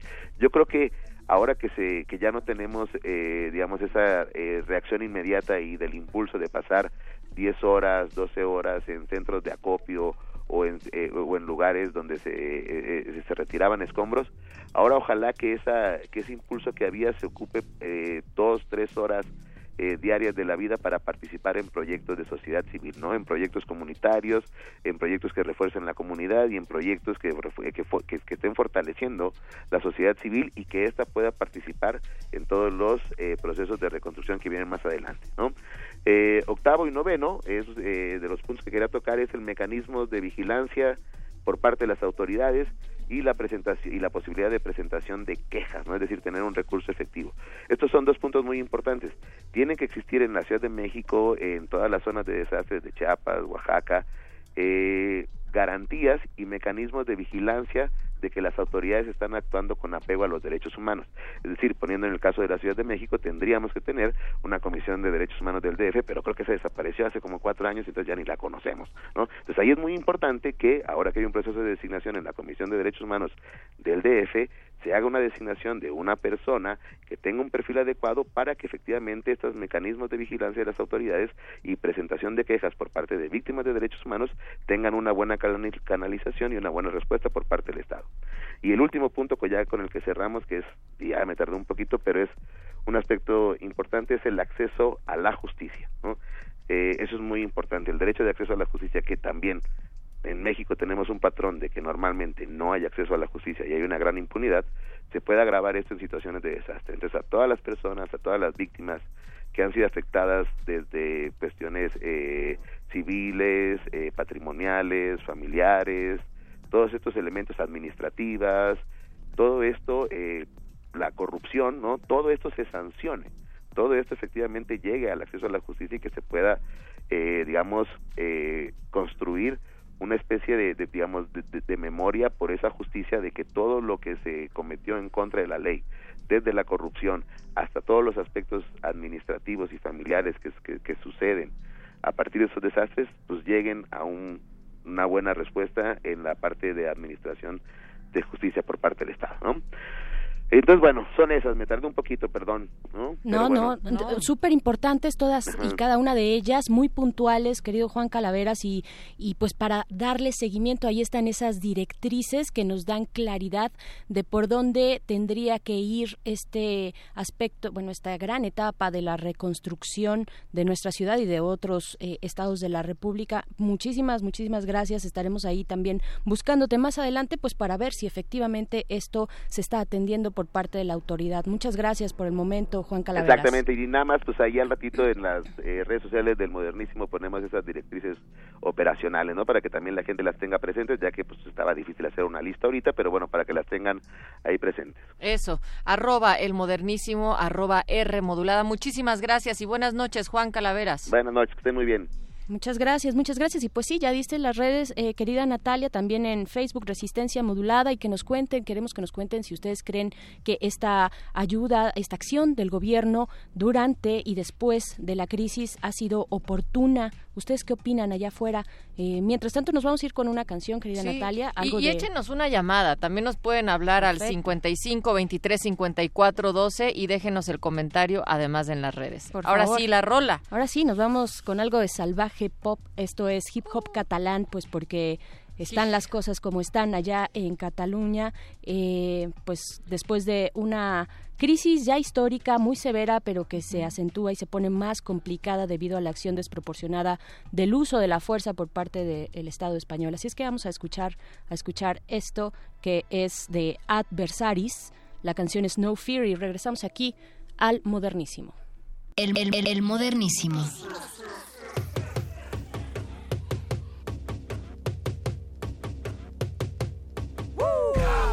modernísimo. tots junts, colze a colze, fred als punys. Capo! Mira'm els ulls, apunta el cor, un altre junt. No fear. Never a phobia, ever controlling, you're building utopia. No fear. When you're courageous, the feeling's contagious, I'm willing to wake you. Capo! Avui la claca, claca, no s'aplaca, taca, no té cap por. Chapo, l'actitud de capo. No fear. Ain't nothing stopping this. Love is the opposite. We got No fear. World is ours, building power. Say it louder. Calla, domina la por, doctrina, morfina, les mans sobre el capó. Una fina cortina de fum, estímul, resposta, rutina, consum. Governa la fòbia, l'escòria, la pasta i la làbia. Obre la gàbia, fuc, religió, crida capo, t'organitza la ràbia. Controlo el tempo més viu que mai, jo estic atent d'un ciberespai. Jo, jo rebeto tu caçant el hype, passatem els mics com Bonnie Clyde de la mà. Ara tenim un pla, volem un plat de taula i un tros de pa. Prou, no demanem, sisplau, som el vostre si la nit cau cap por, saps? No, hem assumit el risc, no guardem el crit a la boca, hem creuat el límit idiota. Soc prop del precipici, intentant no perdre el cap, com Grandmaster Flash i Furious 5 com al principi. Malson, Van en flames columnes de fum, ningú no dorm quan cau la nit diagonal amunt. És l'1% contra el sentiment de tot el conjunt. Una altra esquela i l'avantguàrdia plora els seus difunts. Cara a cara tots junts, colze a colze, tret els punys.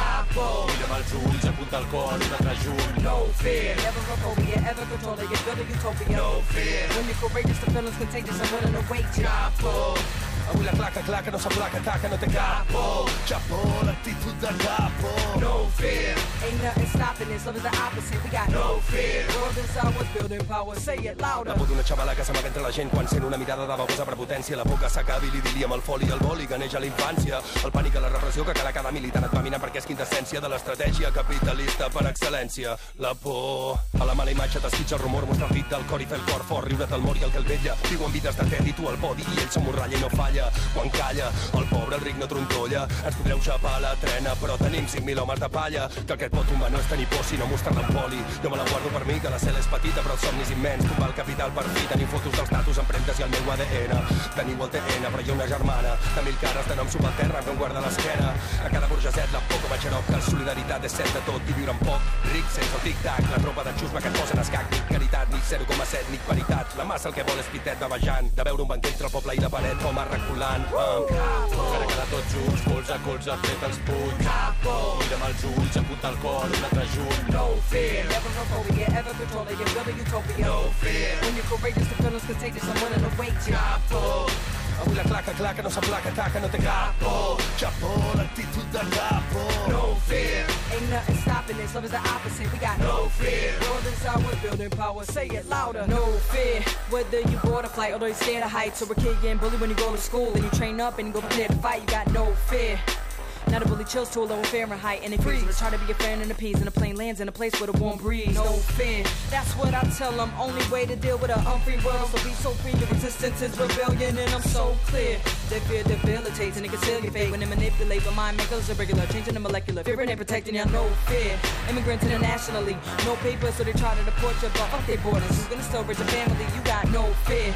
Cause you're queer or trans and they hate you with judgment. Be who you are and love who you love. But still hold hands and date you in public. We got no fear. From foreclosures and evictions. If you can't pay the loan, gotta reclaim your home. You chose to be brave, not frozen as victims. We got no fear. It's not when fear is absent. It's when you absolutely passionate about the life that's past the battle trend shit. That they can do anything they want to to us. We might not be back. I might be in jail. I might be anywhere. But when I leave, you remember I said, with the last words on my lips, I am a revolutionary. Aquí en Atlisco está fatal, pérdidas humanas. Entonces, si el presidente vino a hacer acto de presencia, por lo menos que nos ayude económicamente para el diésel. El, el- el- el modernísimo.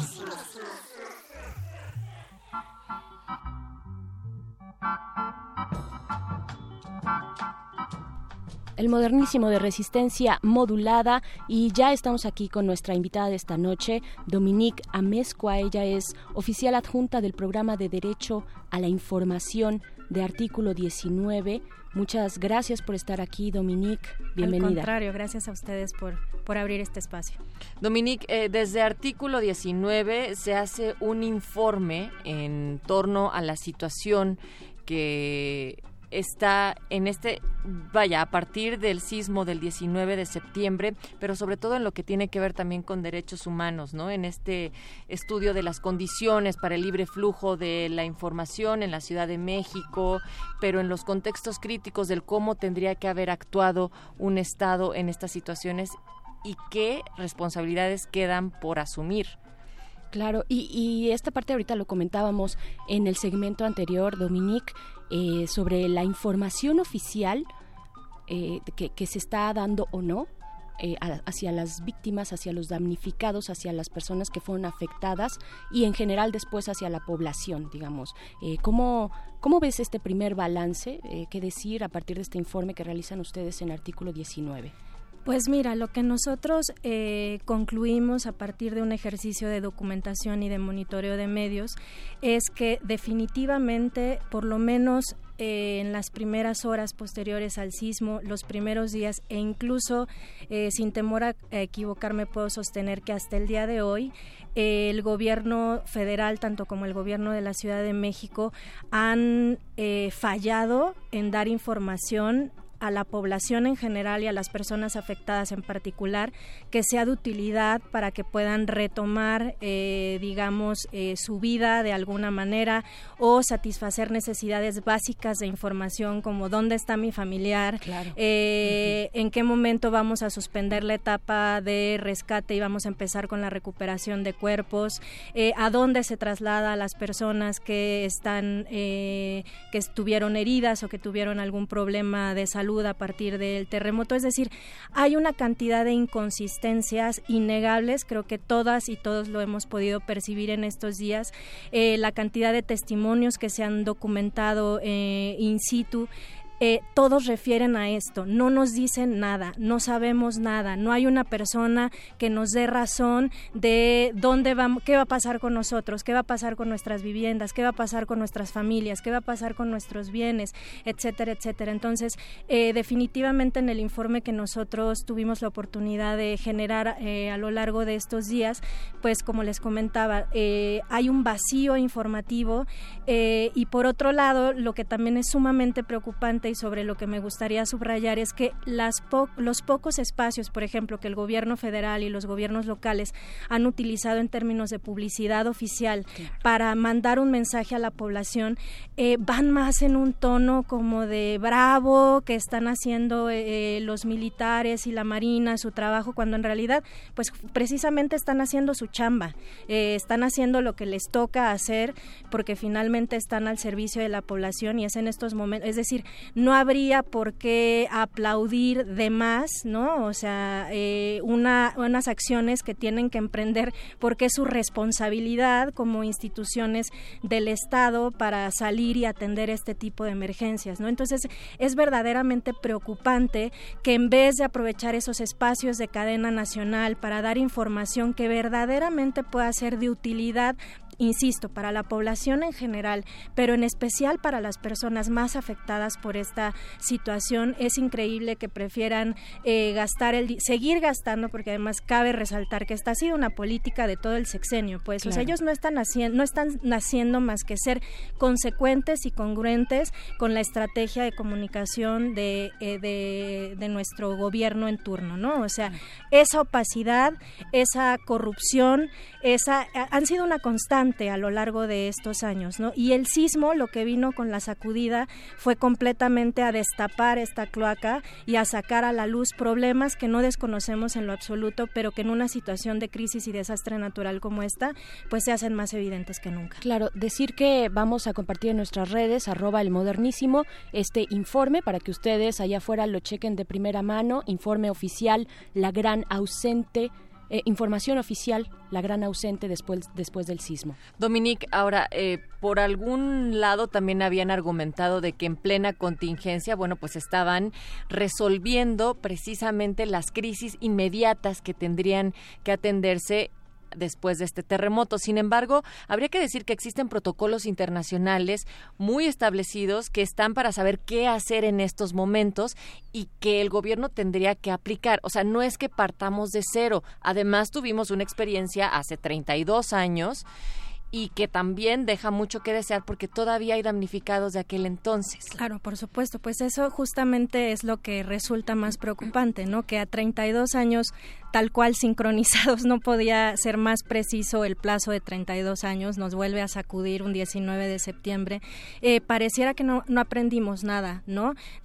eh, por parte de la sociedad civil la respuesta ha sido exactamente la misma, es decir, volcarse a las calles y demostrar toda esa solidaridad y demostrar esas ganas de ayudar y de salvar vidas y de tratar de contener el desbordamiento de necesidades que se generaron a partir de esto, es sumamente preocupante y extraña que pareciera que después de eh, de lo que nos pasó hace 32 años estemos en las mismas circunstancias. Y sobre todo extraña más cuando ahora, a diferencia de 1985, contamos con tantas maneras y estrategias a través de las nuevas tecnologías, las redes sociales, internet para hacer llegar la información a más a más gente de manera inmediata en tiempo real. Entonces, verdaderamente lo que nos hace pensar es que no hay, no existían protocolos, es decir, nadie, no durante todos estos años se volvió a plantear qué pasa si nos vuelve a pasar. ¿No? Entonces nos vuelve a agarrar en las mismas circunstancias y entonces eh, es correr de un lado para otro, es incluso por parte del gobierno eh, ante las iniciativas de la sociedad civil como el ejercicio de la iniciativa de verificado 19S, empezar a lanzar tweets diciendo eh, solo consulten cuentas oficiales para que no haya rumores sabes, desde un, desde un lugar que deslegitimaba de cierta manera este, estos ejercicios ciudadanos y colaborativos para hacer fluir la información que ellos estaban siendo, estaban demostrando ser incapaces de dar, ¿no? Eh, la ausencia de un vocero o de una vocera que constantemente, día con día, en un horario definido, nos pueda estar brindando información, actualizaciones, eh, algo que nos pueda brindar mayores certezas o tener mayores, a mayor claridad sobre lo que nos está pasando y sobre lo que viene, ¿no? Sobre todas las cosas que habrá que resolver y lo que señalas perfectamente bien, ¿no? Pensar en un escenario de que ah, se siguen entregando, hay personas en el 85 que siguen en espera de las viviendas que les habían comprometido eh, cuando perdieron sus hogares en aquel entonces, pues es aterrador el escenario que se presenta porque no parece que va a ser mejor las expectativas que podrían generar las personas que el día de hoy se encuentran en las mismas circunstancias de esas personas que llevan 32 años esperando una vivienda digna eh, después de un desastre natural. Entonces, por supuesto que es preocupante y pues eso, ¿no? Desafortunadamente la conclusión es no estaban listos una vez más para hacer frente a una situación como esta y la sociedad civil una vez más ha demostrado que en este tipo de circunstancias son ellos y son ellas las que se apropian de, de, de todas estas acciones para poder, eh, digamos, eh, aminorar o compensar el desastre. ¿no?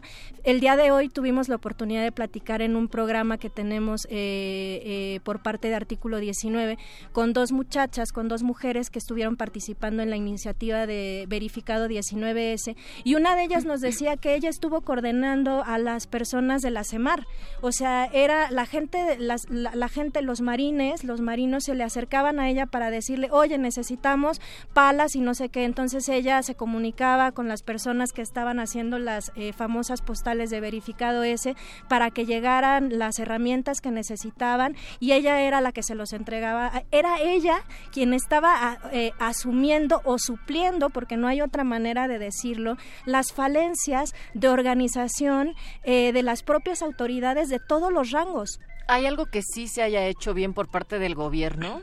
Con esa duda podríamos quedarnos. Vamos, a hacer, vamos a hacer un cortecito. Eh, estamos platicando con Dominica Mezcua de artículo 19. Es lamentable, pues sí, es preocupante, alarmante que el gobierno eh, en, sus distintos niveles, ¿no? Nivel, nivel local y federal, pues en lugar de apoyar esta solidaridad eh, que, brotaba de manera pues este, espontánea. espontánea. por parte de la sociedad, en lugar de eso, pues canalizarla hacia ciertos espacios de control, ¿no? Vamos a seguir hablando de esto por el momento nos vamos con algo de música. Esto es de, lo tenemos por ahí, Antibalas, Antibalas, Gold Rush y regresamos aquí al modernísimo.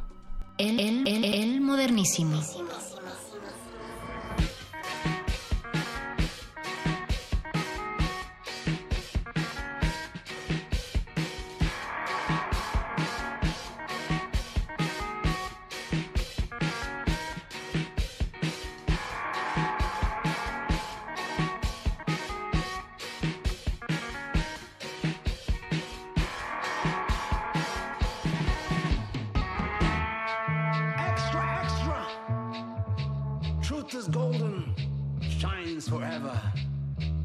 In the 1800s, there was a cowboy named Coloma from a town called Gold Town, now Ghost Town. Coloma asked Chief Two Eagles, Where did we go wrong?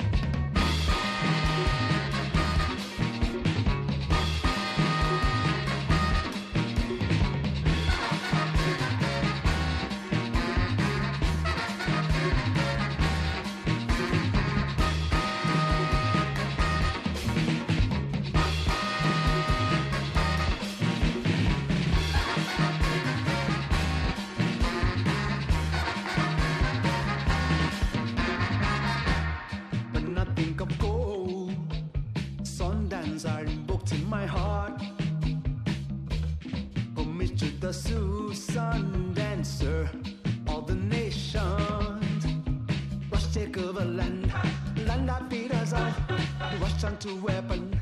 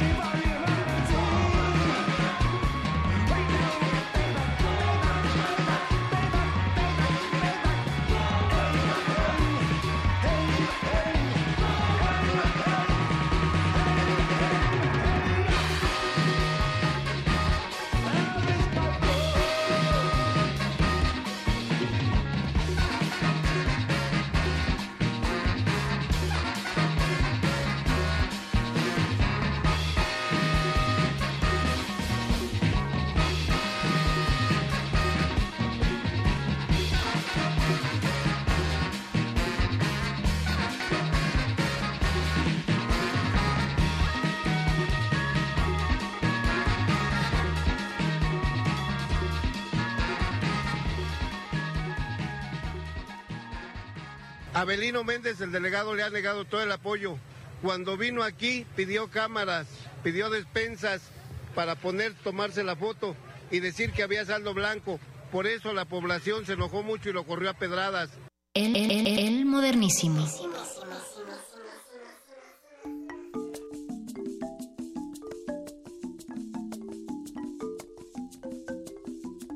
En el Modernísimo estamos platicando con Dominique Amezcua, oficial adjunta del programa de Derecho a la Información en artículo 19. Y ustedes pueden ser parte de estos diálogos, de esta conversación en arroba, el modernísimo, arroba R Facebook Resistencia Modulada o al 55 23 54 12. Señora Berenjena. Así es, estamos hablando de este informe, información oficial, la gran ausente después del sismo. Y pues también es importante decir, Dominique, que ustedes hicieron un ejercicio in situ eh, en los lugares de derrumbe o en los lugares donde había afectaciones mayores en los inmuebles, ¿qué se encontraron ahí? Porque no es nada más que vengan ustedes y a partir, digamos, de las redes sociales o de este gran cúmulo de información o desinformación, pues, den, eh, pues se, se realice este informe, sino que ustedes estuvieron ahí. ¿Qué es lo que observaron? Pues eh, justamente lo que ya he venido como comentándoles, ¿no? Eh, en los lugares donde hubo derrumbes o de donde había un inminente riesgo, eh, lo que primó fue, por un lado, la primera, o sea, lo prim la primera reacción vino de la sociedad civil. Eh, fueron los primeros en tratar de organizar las labores de rescate, eh, de tratar de coordinar los acopios, de tratar de activar eh, las redes de apoyo, etcétera, etcétera, ¿no? Y cuando llegan las autoridades, que llegan de manera, por decirlo muy puntualmente, pues con bastante retraso, ¿no? Con bastante lentitud para lo apremiante de la situación, pasa que justamente no se nota una coordinación clara con respecto a lo que tiene que hacer cada autoridad o lo que tenía que hacer en cada autoridad en ese tipo de lugares. ¿no? Muchas de las acciones eh, por parte de fuerzas de seguridad, de fuerzas armadas, en algún momento incluso se leyó como un bloqueo a la propia sociedad civil que ya había tomado el control y se vio claramente una estrategia de empezar a quitarle de las manos el control a la sociedad civil eh, de la situación. ¿no? Entonces, como les comentaba hace un momento, esto es muy, esto es consecuente, esto es eh, cómo funciona o cómo ha funcionado, por lo menos durante este sexenio, las autoridades en nuestro país. La pregunta que me lanzaban antes de que nos fuéramos a la pausa creo que es muy importante, es decir, no podemos negar que las y los soldados, que las y los marines están haciendo su mejor esfuerzo para participar en las labores de rescate, para eh, ayudar en los escombros, para controlar situaciones, ¿no? Eh, pero en términos de información, lo que ha primado es justamente una ausencia, ¿no? Como lo menciona el título de nuestro informe. O sea, si bien había autoridades in situ, lo que nosotros documentamos es que no había absoluta claridad sobre quién te podía dar información, ¿no? La gente nos decía cosas, o, o sea, desde el no nos dicen nada, ¿no? Se nos está acabando la paciencia porque no nos dicen nada hasta que creo que fulanito es el que está, un tal Sebastián nos está dando la información, pero no está aquí todo el día.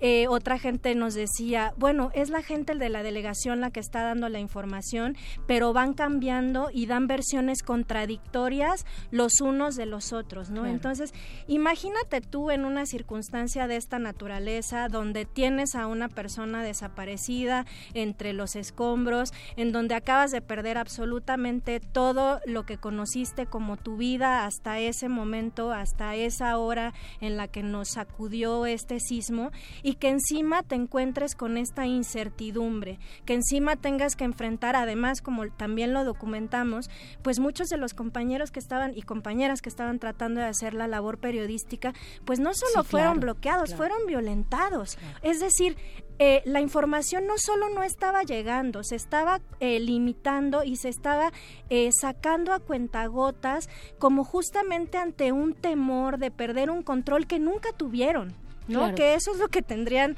eh, que haber reflexionado, pero hay muchos ejercicios, eh, hubo muchas dinámicas, creo que las sigue habiendo y, y, de ello somos testigos en las redes sociales, de una absoluta falta de sensibilidad y una absoluta falta de capacidad para brindar información de utilidad. Querida Dominique, ¿hacia dónde ahora mirar? Eh, viene esta etapa de la reconstrucción, mm, se, van a involucrar eh, muchos recursos, recursos tanto públicos como privados, fideicomisos, eh, donaciones. ¿Hacia dónde hay que mirar en el tema de la información oficial y de la transparencia también? Pues creo que hay muchos, eh, hay muchos ángulos, hay una gama amplísima de cosas que, o sea, lo que toca definitivamente es no bajar la guardia. Es decir, eh, la fuerza que generó la creación de un informe como este era justamente la necesidad de hacer un llamado a las autoridades, porque además en la parte de conclusiones hacemos una serie de recomendaciones sobre lo que tendrían que estar haciendo, ¿no? Y lo que nos toca a la población en general, a las organizaciones de la sociedad civil, es justamente no quitar el dedo del renglón y exigir, exigir todo el tiempo rendición de cuentas.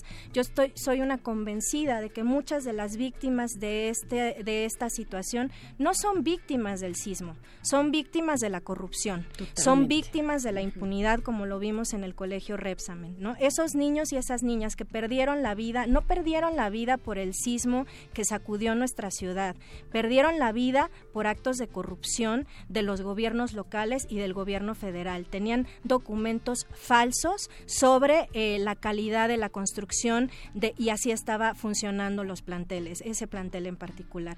Entonces, eso lo tenemos que tener sumamente claro, ¿no? Muchas de las víctimas de este sismo no son víctimas del desastre natural, son víctimas de la corrupción que existe en nuestro país y que es un cáncer que le está dando en la torre a nuestra sociedad y que en momentos como estos se hace más evidente que todas tenemos que todas y todos tenemos que sumarnos para combatir y para exigir rendición de cuentas, porque solo así vamos a poder garantizar la no repetición y la reparación del daño, porque estamos hablando además, como bien señalaban al principio, de violaciones graves a derechos humanos, al derecho a la vida, al derecho a la integridad, al derecho a la seguridad. Entonces no es menor lo que está pasando y lo que nos toca a todos y a todas es exigir, exigir información, exigir rendición de cuentas, exigir transparencia y sobre todo que las personas responsables eh, o que hayan tenido algo que ver con estas situaciones de corrupción paguen.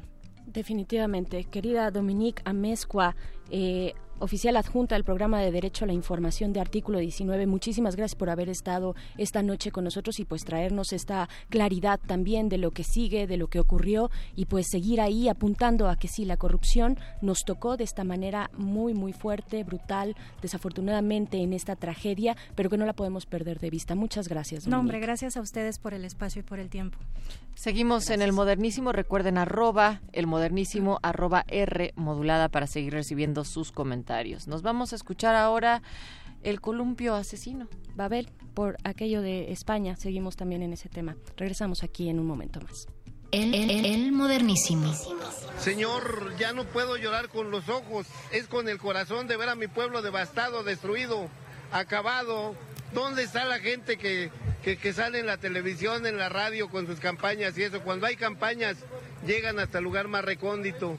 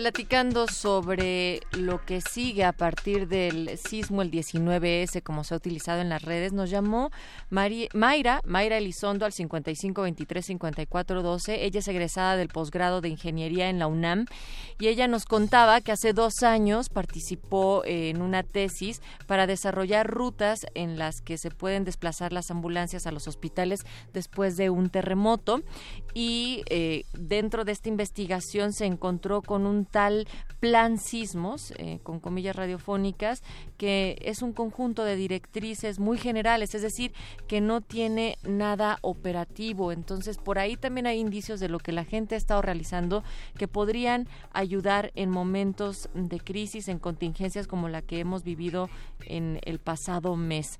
Muchísimas gracias, Mayra. Se nos cortó la llamada, pero en términos generales esto era el mensaje. También por acá eh, nos dicen que la gente sí reaccionó primero porque pues los marinos no están, digamos, de manera tan inmediata ahí a la vuelta de la esquina y que también un gobierno no puede informar de manera ah, ligera como quien está tuiteando lo primero que ve. Claro, por supuesto que también hablamos de eso. Eh, pues ya para, para antes de cerrar este modernísimo, se los prometimos, vamos con el lado esperanzador, porque sí hay una parte eh, muy alentadora en que tiene que ver con la participación que se volcó en ayuda a las calles y para hablar de esta articulación ciudadana y de lo que se podría proponer en los barrios y en las calles de esta ciudad, ya está Roberto Castillo, él es integrante de Wikipolítica Ciudad de México, está en nuestra línea. Roberto, ¿cómo estás? Buenas noches. Gracias por la invitación y mucho tarde de vuelta aquí en Resistencia Modulada. Venga, pues desde Wikipolítica, ¿cuál es la lectura que se puede dar eh, de manera breve sobre lo que hemos vivido en estos días respecto a la participación ciudadana aquí en la Ciudad de México, pero que también ha descentralizado este esfuerzo para poder enviarlo a otras zonas más alejadas y que requieren esa atención, Roberto? Claro, pues a grandes rasgos, lo que nos mostró el 19 de septiembre, la etapa post-sismo, fueron dos, dos facetas, ¿no? Una, la negativa, que se exploró mucho, el tema de, la corrupción inmobiliaria, la corrupción con las delegaciones, que se permitieron ciertas, la, incapacidad del gobierno a responder a las, a las emergencias y de, y de no contar con lo que se necesita para poder dar ayuda a las personas. Esa es, digamos, la faceta negativa. Pero por el otro lado, como bien mencionan, una parte pues, mucho más eh, esperanzadora y que nos demuestra otra vez a la gente de la Ciudad de México que es posible organizarnos y que la gente está ahí no solamente para buscar su beneficio, no solamente para ver por sí misma, sino que cuando la emergencia está, cuando hay otras personas sufriendo, las personas salen, se organizan y empiezan a hacer cosas. Y creo que eso es una, una de las lecciones más importantes. Veníamos de los últimos años de una crisis del régimen político, sobre todo el sistema de partidos que no estaba pudiendo dar en respuesta a las demandas de las personas, y salimos y nos dimos cuenta que de alguna forma no lo necesitamos, que nosotros podemos organizarnos, empezar a quien hubo quien donó cosas, quien puso su centro de acopios, quien se fue a ayudar como rescatistas y, y nos mostró una faceta que no siempre vemos en el día a día, de alguna manera contrastó con la realidad de la ciudad que vemos de no sé, de que no se le da el paso al peatón, que todo el tiempo alguien se quiere meter en la calle, que quieren tener actitudes medio egoístas, y vimos una cara que nos hacía mucha falta ver en la sociedad mexicana, que es de cooperación, de salir a ayudar, y en ese sentido, lo que nosotros hicimos en Wikipolítica Ciudad de México fue poner centros de acopio desde el primer día para ayudar a la gente en Morelos, ¿no? Porque de algún, el epicentro fue allá, Ciudad de México, si bien se necesitaba mucha ayuda, la gente estaba respondiendo de manera inmediata, pero había muchos pueblos, muchas rancherías que en Morelos estaban siendo abandonadas y que nadie estaba volteando a ver para darle, eh, para llevar ayuda. Ya en los siguientes días se fueron sumando personas y nosotros desde un inicio lo que quisimos fue juntar centros de acopio, juntar ayuda para la gente que en Morelos está en estos lugares en los que no solamente se vieron afectados por el terremoto, sino que además se, agrava la crisis porque no tienen los mismos accesos a, eh, a, servicios de salud, los mismos servicios a, infraestructura que aquí se tienen, que, que de alguna forma hacían que la crisis no fuera tan grave como en otros espacios. Se llevaron más de 30 toneladas de ayuda y creo que la gran lección, como ustedes ya mencionaron, fuera de lo negativo, fuera de la chama que tenemos que por hacer, es que la gente sale y ayuda y hay mucho poder en la organización ciudadana que lo importante es ver cómo no se pierde y cómo la mantenemos para seguir exigiendo y para ir construyendo una sociedad en la que nos sintamos mejor de vivir. Por supuesto, eh, Roberto, también decir que en aquellas comunidades, si bien, como, como ya lo mencionas, no hay infraestructura eh, como la hay aquí en la Ciudad de México, sí hay redes comunitarias que se organizan para otras cosas en otros momentos de su vida común, pero que acá también eh, para este desastre pues funcionaron y se organizaron, ¿no? También también tienen esa esa ventaja de cercanía y es también al punto al que yo quería llegar contigo, eh, pues cómo cómo seguir eh, apropiándonos de un espacio público que, que sabemos que nos pertenece y ahora más que nunca que fuimos, que ayudamos, eh, cómo, cómo darle continuidad, cómo ven ustedes ahí en Wikipolítica, eh, pues esta apropiación colectiva, ¿no? Cuidarnos, cuidar nuestro barrio y nuestros espacios. Exacto, justamente es el tema. Ahorita lo que viene es, ya pasó la emergencia y luego qué. las preguntas importantes que hay que responder, aparte de que se rindan cuentas por los porque hubieron una frase que, que salió mucho en redes sociales y creo que refleja muy bien lo que sucedió es sí hubo un desastre sí el sismo es una es un es un accidente que no se puede prever pero lo que sí se puede prever es que los edificios cumplan con las normativas para no para que no terminen colapsando.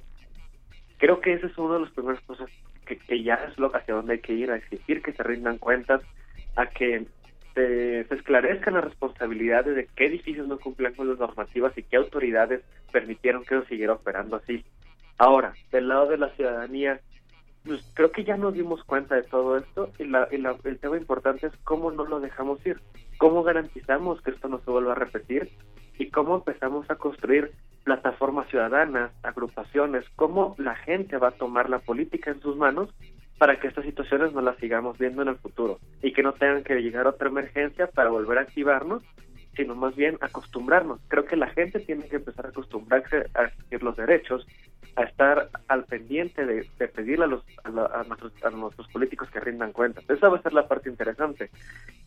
si bien no necesariamente la gente va a estar en la misma efervescencia de salir a hacer cosas como lo vimos en la emergencia, sí, al menos podemos empezar a trabajar en constituir organizaciones de barrio, organizaciones a nivel comunitario, que vayan eh, trabajando en sus colonias, en trabajando a nivel cuadra, para ir garantizando que la infraestructura en la que están funciona adecuadamente, que los permisos, que, el, que, los edificios que siguen en pie vayan cumpliendo todas las regulaciones de seguridad que deben de cumplir. Es decir, aquí creo que hay mucho que se puede hacer para, para que la gente pueda para que la gente ya no suelte la política, para que la gente ya no, eh, digamos, no vuelva a este estado de normalidad en el cual muchas cosas pasan, actos de corrupción suceden y, y los dejamos ir.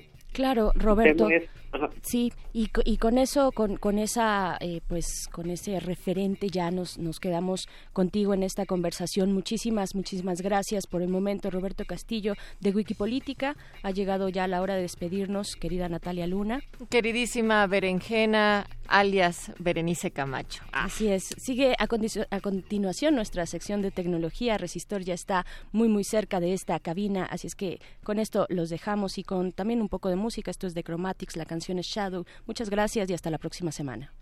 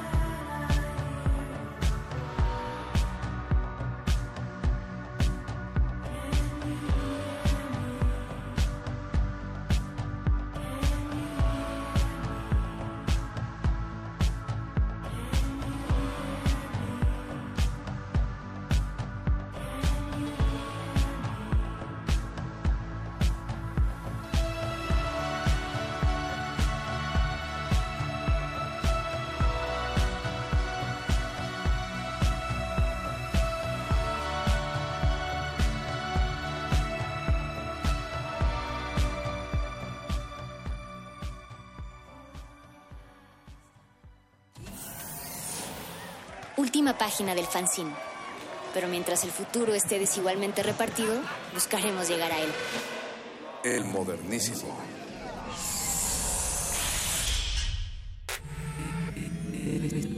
Resistencia modulada. La noche modula. La radio resiste.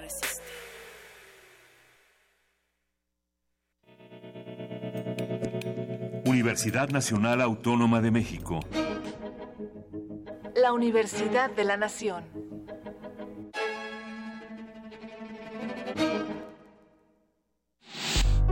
La Universidad Nacional Autónoma de México informa. La Facultad de Medicina ofrece asistencia psiquiátrica y psicológica a todas las personas que presenten problemas emocionales a consecuencia del sismo. Las personas que deseen una valoración, favor de presentarse a partir del sábado 23 de septiembre en el Departamento de Psiquiatría y Salud Mental, ubicado en el circuito exterior de Ciudad Universitaria. El horario de atención es de 10 de la mañana a 6 de la tarde. Informes a los teléfonos 5623 2291 y 5623 2127. Universidad Nacional Autónoma de México.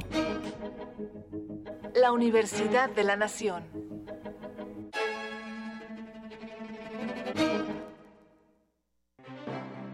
Museo del Palacio de Bellas Artes abre sus puertas a la exposición Leo Matis, el muralista de la lente, Siqueiros en perspectiva, conformada por seis series fotográficas de retratos y modelos que revelan la influencia de la fotografía de este artista en los murales y pinturas de David Alfaro Siqueiros, el cual pudo eliminar el uso de modelos y trabajar directamente sobre el documento fotográfico, creado por el fotoreportero colombiano. Leo Matis, el muralista de la lente, Siqueiros en perspectiva, puede visitarse en el Museo del Palacio de Bellas Artes.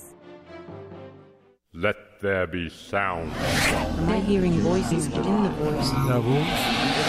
Gabinete de Curiosidades. Conoce los descubrimientos sonoros que Luisa Iglesias y Frida Rebontulet atesoran en las frecuencias radiales. Experimentación sonora, música poco convencional, materiales históricos y diversos audios que forman vasos comunicantes. Todos los domingos a las 2.30 de la tarde por el 96.1 de FM Radio UNAM. Experiencia sonora. Resistencia modulada.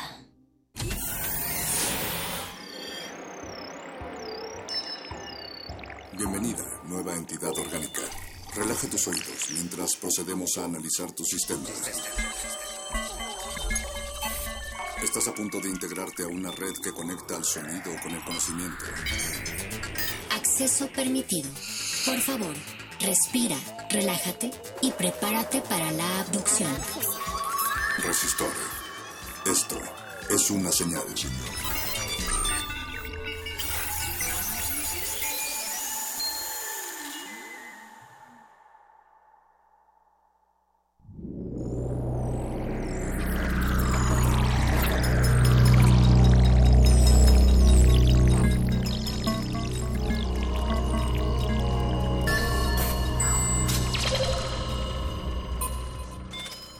Código de emisión. 2, 1, 6, 6, 1, 7, R, 1, 2, 3. Acceso permitido.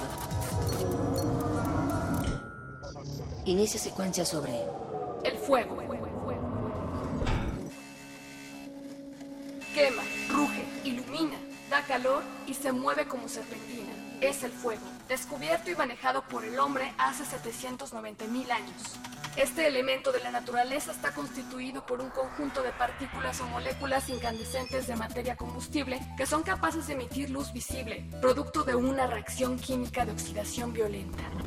El fuego siempre formó parte de los cuatro elementos básicos en la antigüedad clásica, considerado como un instrumento de las ciencias, los rituales, la filosofía, las artes, la mitología y concepciones de pensamiento. Hoy se convierte en una herramienta indispensable en la tecnología, los procesos industriales y en el hogar. ¿Cómo ha evolucionado el uso del fuego en nuestra historia? ¿Desea repetir esta información? Ha elegido no. Comenzamos. Resistor. Esto es una señal. Resistor.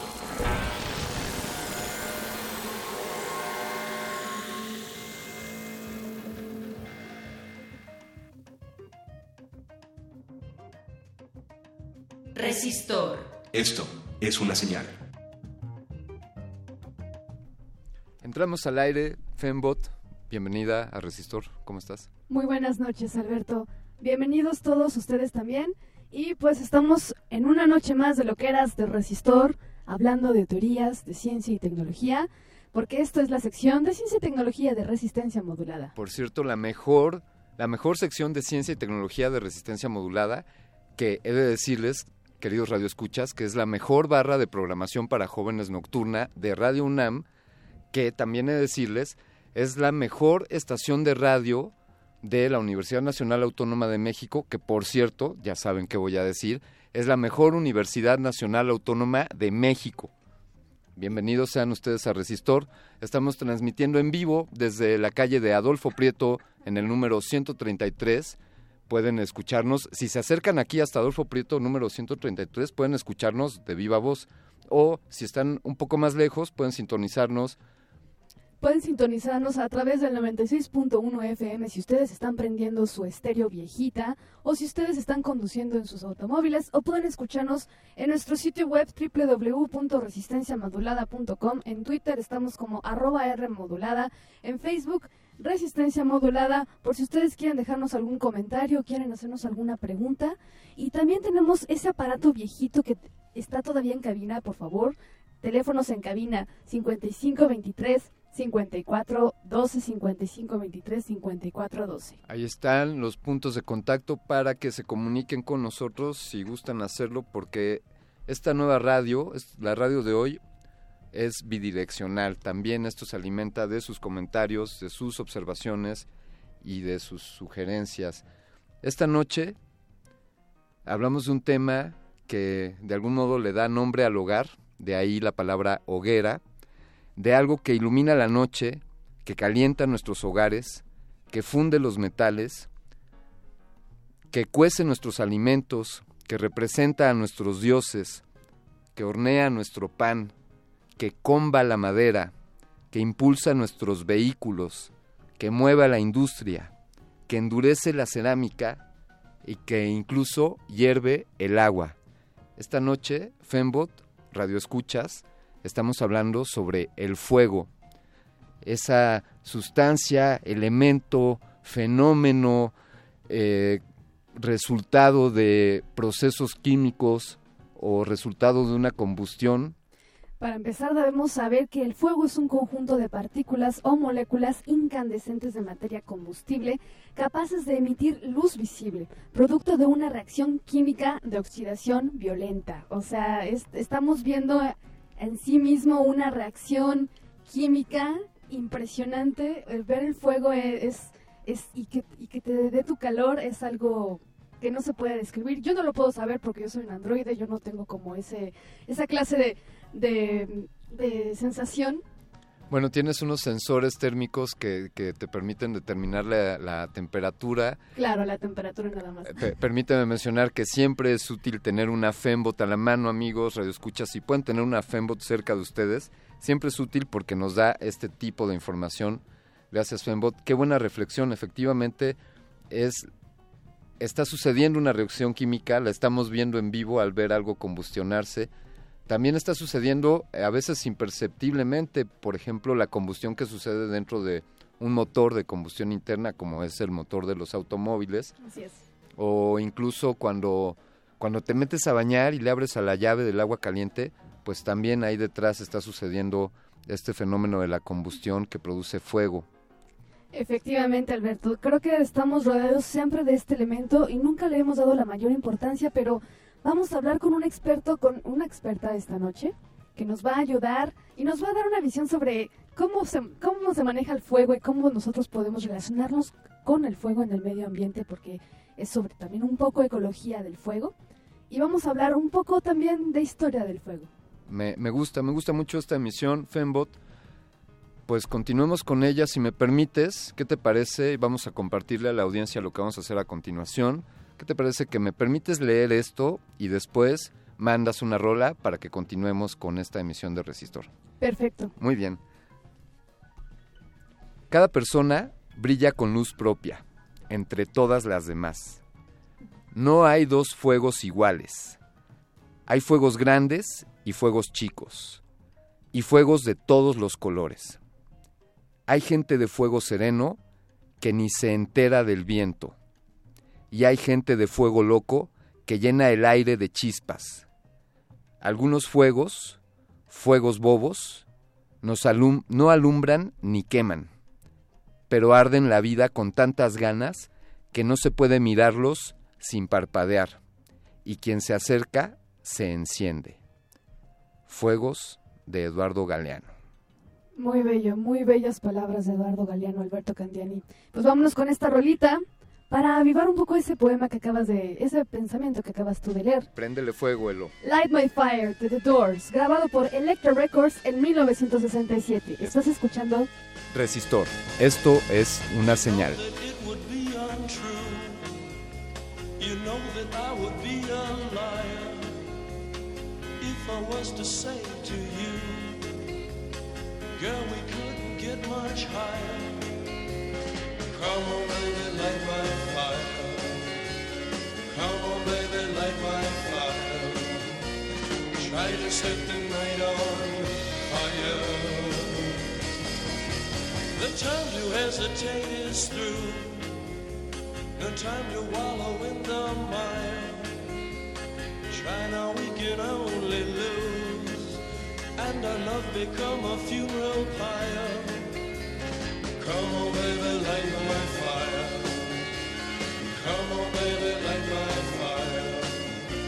Try to set the night on fire.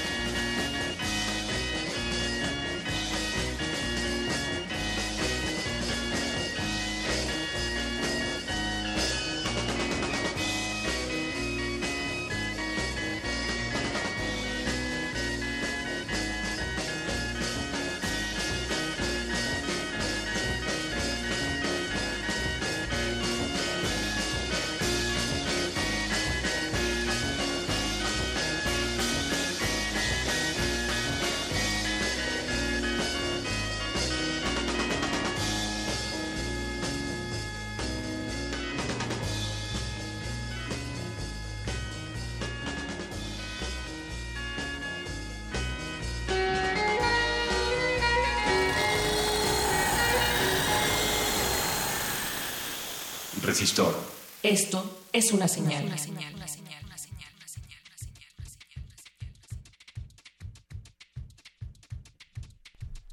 Continuamos en Resistor, en Resistencia Modulada en Radio UNAM, hablando sobre el fuego. Les habla aquí Alberto Candiani y a mi lado está la Fembot Eloisa Gómez. Hola. Y ¿por qué no, por qué no le apagas ese anafre que, que prendimos por ahí, Eloisa? Nos vamos a quemar aquí. Sí, sí, no, ya, ya está controlado el fuego, no te preocupes. Eso ya con mi sistema de enfriamiento y de, también tengo un extintor agregado, ya ya se apagó, no te preocupes. Pero vámonos con esto que está ardiendo. Em, tenemos esta noche una invitada muy especial. Ella es la doctora Sonia Juárez Orozco. Es bióloga por la Facultad de Ciencias de la UNAM. Cursó la maestría en geografía en el Instituto de Geografía de la UNAM, Campus Morelia y actualmente está, en, eh, está estudiando ecología del fuego y los factores de riesgo de incendios en México. Muy buenas noches, doctora. Hola, buenas noches. ¿Qué tal? Pues, ¿qué hay de... ¿Qué, qué le pareció, doctora, la definición que, que, extrajo la FEMBOT de su centro de datos sobre el fuego? ¿Cómo, cómo podría usted decir que, qué es el fuego o cómo se lo podría explicar a nuestra audiencia? Justo, el fuego es una reacción química que ocurre cuando este, interaccionan el combustible, el oxígeno y el calor, ¿no? Se necesita de esos tres elementos para que exista fuego y podamos tener una llama que nos caliente, una llama que nos proteja, por ejemplo, de los depredadores. Sí. y, eso, y eso ocurre en cualquier parte, o sea, esa combustión está incluso en una vela. Justo, en todos lados, en las velas, en las fogatas, este nos ayuda a calentarnos, ¿no? Este a calentar nuestra agua en los boilers de nuestra casa. Está presente en prácticamente todos los días de nuestra vida cotidiana. Y bueno, eh, cuéntanos tú que estudiaste geografía, ¿por qué o sea, en qué está relacionado el fuego con la tierra? Pues bueno, el fuego está desde el inicio de la tierra misma. Este ha controlado a las poblaciones desde inicios de la humanidad. ¿No? Este, e, el ser humano mismo no existiría si no hubiera fuego. Se necesita, pues, en principio para cocinar nuestros alimentos. Y imagínense en Europa con estos inviernos tremendos, ¿cómo habrían sobrevivido sin fuego? Sí, claro, no, pues con todo el frío que tienen allá, en, justamente en todo lo que es el norte y el sur del, del planeta, con estas temperaturas, pues así fue como fue descubierto, ¿no? Eh, pero platícanos, eh, ¿qué es ecología del fuego? Pues ecología del fuego tiene eh, relación a cómo la biota responde ante este fenómeno que también ocurre de manera natural. ¿no? En algunos bosques es natural que se presenten incendios y en otros no tanto. Entonces, lo que hace la ecología del fuego es estudiar la respuesta de la biota de los seres vivos ante este fenómeno que podría considerarse como destructivo y que no siempre lo es y cómo, cómo es destructivo y luego cómo a veces no, no puede serlo. Bueno, el fuego, por, eh, por sus características innatas, llega a alcanzar altas temperaturas, dependiendo de cuál es el combustible que se está quemando y cómo se está quemando. Este, el fuego nos quema, nos destruye, este, como seres vivos, ¿verdad? Si nosotros acercamos nuestra mano a una flama, pues nos quema, nos lastima.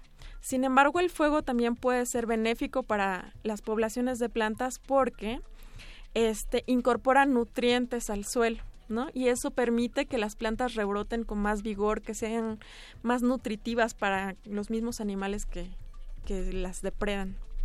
Tenemos un comentario eh, de una radio escucha. Mayra Elizondo nos, nos pregunta por acá por Twitter. Nos sugiere que por favor hablemos de la relación entre el control del fuego y la civilización. Y nos manda cálidos abrazos, por cierto, cálidos. Gracias, Mayra. ¿Qué nos, qué nos puede decir, doctora, de, bueno, evidente, el, el riesgo de los fuegos, de los incendios forestales, pues, como ha dicho usted, el fuego está desde el principio de la humanidad y desde antes, y por ende, pues también los incendios forestales. ¿Cómo, cómo ha logrado la civilización mantenerse y protegerse de, pues de estos riesgos, de estas amenazas. Bueno, claro, es que el fuego es un arma de dos filos, ¿no? Nos ayuda pues a mantenernos vivos, pero también nos puede dañar considerablemente, ¿no? Entonces, una manera de evitar que el fuego sea dañino es controlándolo, ¿verdad? Lo podemos controlar este, en nuestras casas o lo podemos controlar a nivel agrícola, ¿no? El fuego es una herramienta utilizada por los agricultores y por los ganaderos, pues para eh, incorporar los nutrientes de las, de las cosechas anteriores al suelo. ¿no? Entonces un riesgo es que este fuego pase de cosechas o de terrenos con con pastizales a los bosques. ¿Cómo podemos controlar es que, que, que el fuego no pase de campos de cultivo a bosques? Bueno, hay varios métodos. Uno de ellos es por medio de brechas cortafuego. Y básicamente lo que se hace es cavar una, una brecha o una zanja que separe este, a los campos de cultivo de los bosques. Y esta zanja lo que impide es que el fuego salte de una zona a otra, ¿no? Otros métodos de contención pues son más bien preventivos, ¿no? Entonces se busca que las condiciones en donde se vaya a hacer una quema no sean las ideales como para que se esparce el fuego a todo el bosque, ¿verdad? Entonces se buscan días en donde no haya mucho viento, en donde no sean demasiado secos como para que el fuego salte del cultivo al bosque. y eh, bueno, Han, han sucedido, han sucedido en la historia de México o del mundo quizá incendios eh, tan radicales como, como para que hayan marcado un hito en la historia de, una ciudad o de una nación. Sí, claro, por ejemplo, uno de los ejemplos más clásicos es Yellowstone, ¿no? Que es un parque nacional en Estados Unidos. Este parque nacional era muy bien cuidado por los guardabosques y se evitaba que hubieran incendios justo inducidos por el hombre, ya sea por el descuido de fogatas o eh, cuando la gente tiraba sus colillas encendidas. Este bosque se cuidó demasiado por muchos años y de repente este se acumuló muchísima biomasa, ¿no? O sea, este las plantas van generando este hojarasca, ¿no? Van tirando ramitas y esto se fue acumulando durante muchos años. Entonces, un día en donde justo hubo un descuido y se que se prendió este este parque, pues el incendio fue tremendo y duró días y días, ¿no? Este esto marcó este pues el manejo de los bosques forestales en Estados Unidos y también en el mundo, ¿no? acerca de cómo cuidar y manejar los bosques. Fue, fue un parteaguas en la experiencia de cómo manejarse ante eso. Sí. ¿Y qué hemos, qué hemos aprendido? Por ejemplo, México, ante otros países, ¿qué tan eficiente es para la prevención y el control de incendios forestales? Bueno, este, en México tenemos instituciones gubernamentales que cuidan que no se den estos incendios forestales. Sin embargo, todos los años en México ocurren. ¿Por qué? Bueno, este, muchas veces por el descuido de este, agricultores o ganaderos en sus quemas este, anuales. Pero bueno, en México eh, sí hay programas de protección a los bosques, ¿no? En donde se alienta a estos agricultores y ganaderos a reportar eh, cuándo se van a llevar a cabo las quemas y así poder hacer este tipo de brechas que impidan que el fuego salte de una zona agrícola a una zona forestal, por ejemplo. ¿Y qué impactos tiene pues en, lo- en los ecosistemas? Eh, ¿Puede dar algún beneficio? ¿Hay ecosistemas que soporten mejor? ¿Y cuánto eh, tiempo tardan en recuperarse los ecosistemas también? Este, sí hay ecosistemas en donde es natural que exista el fuego per se, ¿no? Los bosques mediterráneos, por ejemplo, que se encuentran en España, necesitan del fuego para poder subsistir, ¿no? Hay árboles que necesitan que se presente estas altas temperaturas eh, que se dan en las llamas del fuego para que sus conos se abran y liberen semillas, ¿no? Entonces, sin fuego, estos ecosistemas no podrían existir. Y por otro lado, hay ecosistemas en donde sí son muy vulnerables al fuego, donde las plantas y los animales no tienen las adaptaciones necesarias para sobrevivir a estas temperaturas, ¿no? Sobre todo, este, por ejemplo, los árboles, este, necesitan una corteza gruesa que permita, este, protegerlos, ¿no? Como una armadura contra las temperaturas. Y en sistemas, no sé, donde llueve mucho, como las selvas, estos árboles no tienen estas cortezas gruesas, entonces si se presenta un incendio, pues en- hay una alta mortalidad de plantas, ¿no? Y eso puede ser grave. Eh, ¿Cuál es el ecosistema más vulnerable? Pues yo diría justo las selvas, Las selvas. porque son bien biodiversas, porque en la naturaleza rara, me- rara vez ocurre un incendio. ¿Por qué? Bueno, porque siempre está lloviendo en estos sistemas. Y como siempre llueve, el combustible, que sería la madera de los árboles, está húmedo. Y cuando está húmedo es bien difícil prender un fuego, ¿no? Pero bueno, estamos en una situación eh, histórica especial donde el hombre ha fragmentado mucho estos bosques ujú, y entonces las condiciones microclimáticas del suelo hacen que el combustible esté más seco de lo normal y bueno, también hay una actividad humana eh, adyacente a estas selvas que puede este, hacer estos sistemas mucho más vulnerables y presentar más incendios. ¿Tú qué opinas, Alberto Candiani? Creo que el fuego, o sea, también ha sido muy importante para el medio ambiente, ¿no? O sea, ¿cómo es que también se relaciona con todos los seres que, que también habitan en estos sistemas? Mira, yo puedo invitar a hacer la reflexión en cuanto a que nosotros para vivir, los, seres que respiramos en este planeta, los mamíferos, eh, lo- las aves y incluso los reptiles también, los anfibios, generamos combustión para vivir. Requerimos eh, generar energía y esto lo hacemos mediante este mismo triángulo que, nos ha explicado la doctora Juárez ahora, que por un lado requerimos un combustible y esos pueden ser pues las calorías que en el caso de nosotros pues, las, la- las adquirimos mediante la alimentación por otro lado uno de los otros factores es el oxígeno y oxígeno que nosotros tomamos del aire al respirar. Entonces ya tenemos algo que combustionar y oxígeno que avive esa, esa combustión. Y luego pues la temperatura.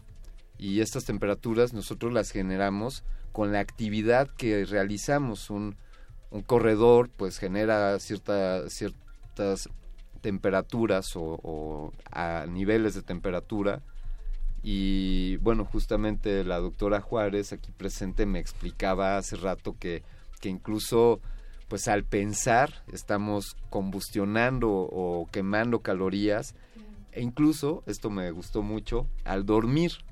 Al dormir también estamos combustionando y, vaya, quemando calorías y produciendo dióxido, mon- bueno, nosotros producimos al exhalar monóxido de carbono. No, No, dióxido de de carbono. carbono.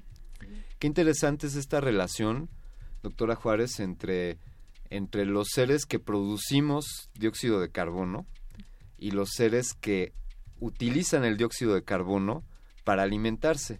Y estoy hablando, pues, eh, perdonen el decirlo así de elemental, pero la relación que hay entre, entre la flora y la fauna.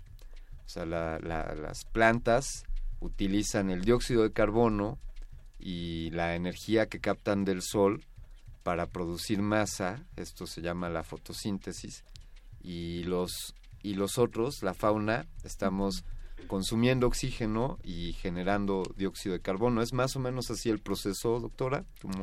Sí, justo la reacción de la fotosíntesis lo que necesita es primero luz, eh, la energía del sol, luego necesita dióxido de carbono y necesita agua. ¿no? Entonces, mediante estos tres elementos las plantas son capaces de producir carbohidratos, ¿no? que son los que encontramos, este, como por ejemplo en forma de almidones, en forma de fibra, en forma de azúcares, ¿vale?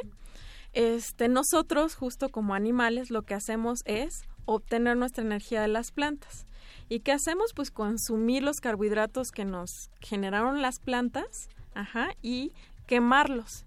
Y en el momento que los estamos quemando, producimos dióxido de carbono y también exhalamos agua, ¿no? Entonces es como, se pueden considerar estas dos reacciones como este, complementarias o inversas. A ver, podríamos decir que la energía que consumimos para, para nuestra vida, que necesitamos para vivir los seres vivos proviene del sol. es decir, la captaron las plantas con este proceso de fotosíntesis más agua eh, y producen los frutos o los vegetales de los cuales nos alimentamos o los animales que comemos, los que comen animales, se, se alimentan de estos almidones, de estos azúcares, de estos carbohidratos para poder tener energía. Sí, este básicamente el sol nos da energía este lumínica que llega a las plantas. Parte de esta energía que llega del sol es asimilada por las plantas mediante el proceso de la fotosíntesis y se genera este pues nueva biomasa y nueva energía para que se pase a diferentes niveles de la cadena trófica, ¿no? Los primeros que consumen esta energía de las plantas pues son los herbívoros. Pero después tenemos a los animales que se alimentan de los herbívoros, ¿no? Este, y esta energía del sol se va moviendo a lo largo de una cadena trófica. Doctora, eh, ¿la UNAM cuenta con algún sistema que pueda prevenir o pueda orientar a la población sobre lo- los incendios? Este sí, de hecho hay varios grupos de investigación que se están dedicando a estudiar justo este fenómeno de los incendios y cuáles son zonas con más vulnerabilidad o más riesgo a, a- a incendiarse este mediante diversas técnicas una de ellas es pues con sistemas de información geográfica y el uso de imágenes satelitales, ¿no? Entonces lo que se hace es estudiar a la Tierra desde el espacio y ver cuáles son las zonas que podrían tener más riesgo. Este, dentro de los grupos de investigación que se encuentran en el UNAM está, por ejemplo, el, el Instituto de Geografía, ¿no? En donde hay un grupo importante que se dedica a ver esto. En el Instituto de Geografía de, de la UNAM. Sí. Ahí, podrán, ahí nosotros podremos consultar más sobre esto, ¿no? Eh, Tenemos un par de comentarios en redes sociales. Gracias por interactuar con nosotros y escucharnos, Jorge Montiel. Buenas noches para ti también. Nos, nos, nos menciona el incendio de Roma y Nerón. Eh, bueno, pues sabemos que este incendio por allá del año 64, estiman algunos, pues hay poca información para determinar la- las fuentes o el origen. Eh, sabemos, bueno, vamos a investigar más al respecto. Parece que, pues sí, que es un incendio que se generó entre el 18 y el 19 de julio del 64 y bueno, parece que fue de consecuencias catastróficas para, para la civilización romana. Eh, gracias por compartirnos esto, Jorge Montiel. Y también Mayra Elizondo nos dice, justo hace la misma reflexión que estábamos planteando aquí. Ella dice, podríamos decir que al comer los carbohidratos de las plantas, consumimos el fuego del sol. Exacto. Sí, Ahí es está. una manera muy bonita de, de o sea decirlo. que comemos fuego, Es- literalmente. Literalmente. Ese Albert Einstein, bien que tenía razón con aquello de la materia y la energía no se crean ni se destruyen, solo se transforman y justamente está hablando de eso. De cómo viene la energía de solar hacia nosotros y va transformándose, nunca se destruye. No. Se, se transforma en otros estados. Exacto. ¿Qué les parece si continuamos? Ahora vamos con una pieza que, que la FEMBOT ha preparado para ustedes, queridos radioescuchas. Esto es un byte de resistor. Byte de resistor.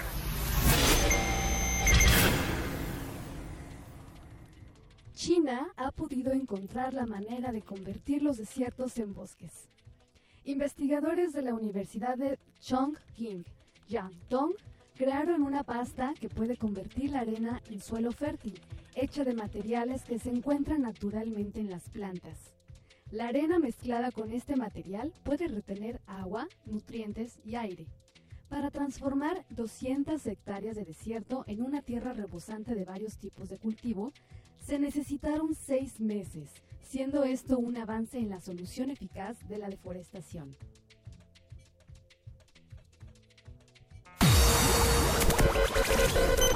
Byte de resistor.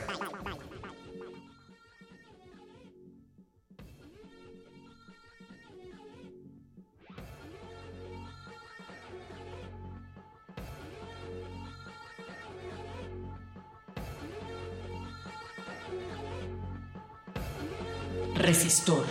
Esto es una señal.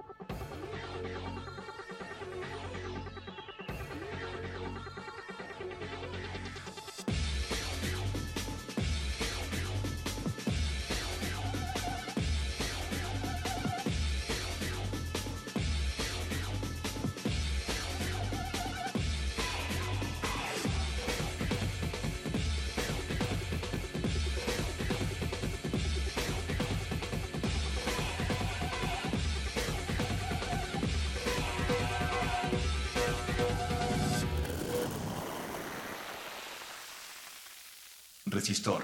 Esto es una señal.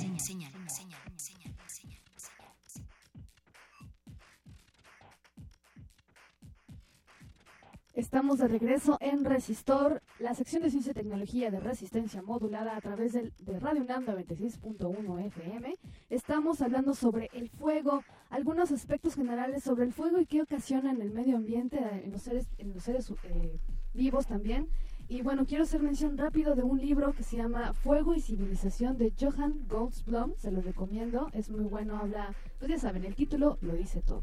Y seguimos con esta emisión, Alberto Candiani. Tenemos, tenemos para nuestros radioescuchas, en particular para Jorge Montiel, a quien le agradecemos comentarnos, pues encontramos por ahí, ya me metí a, a tu, a tu reservorio de datos Fembot, tenemos por ahí el gran incendio de Roma en el año 64, destaca también el gran incendio de Chicago en 1871, el gran incendio en Londres en 1666, el incendio de Santander en España, eh, después de un bombardeo en la Segunda Guerra Mundial en 1941, también el incendio del Heindel- Hindenburg, aquel famoso Zeppelin o, o globo que diera nombre posteriormente a una gran banda, el terremoto de San Francisco en 1906, también catastrófico, el gran incendio de la gran biblioteca de Alejandría, Claro, ese, ¿cómo olvidarlo?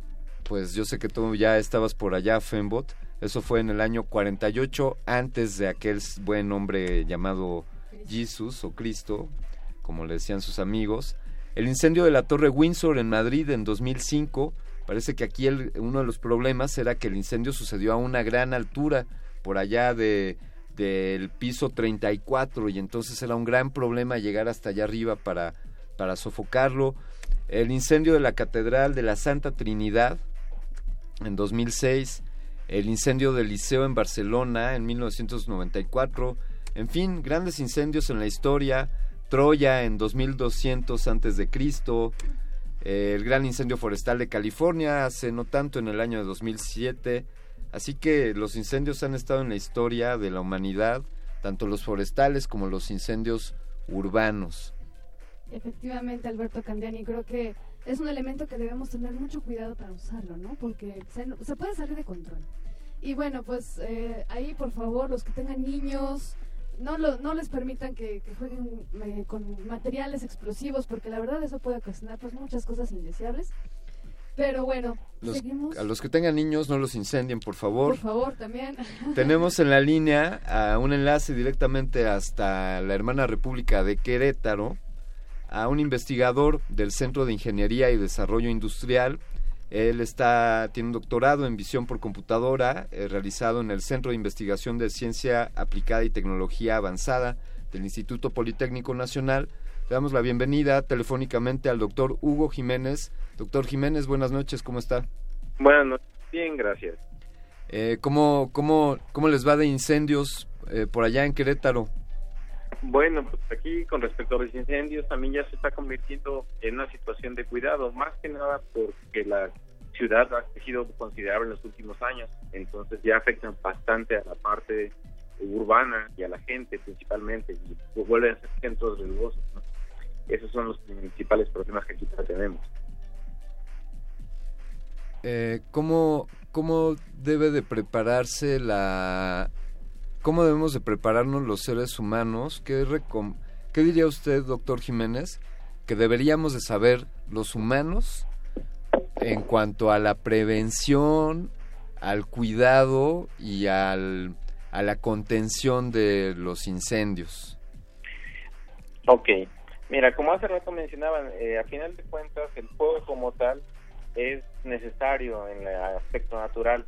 Sin embargo, el crecimiento así desproporcionado de algunas ciudades, o rápido, ha propiciado de que entonces si hay eh, conatos de incendios o fuegos dentro de lugares sociales, pues afecte a personas y más que nada su integridad como tal.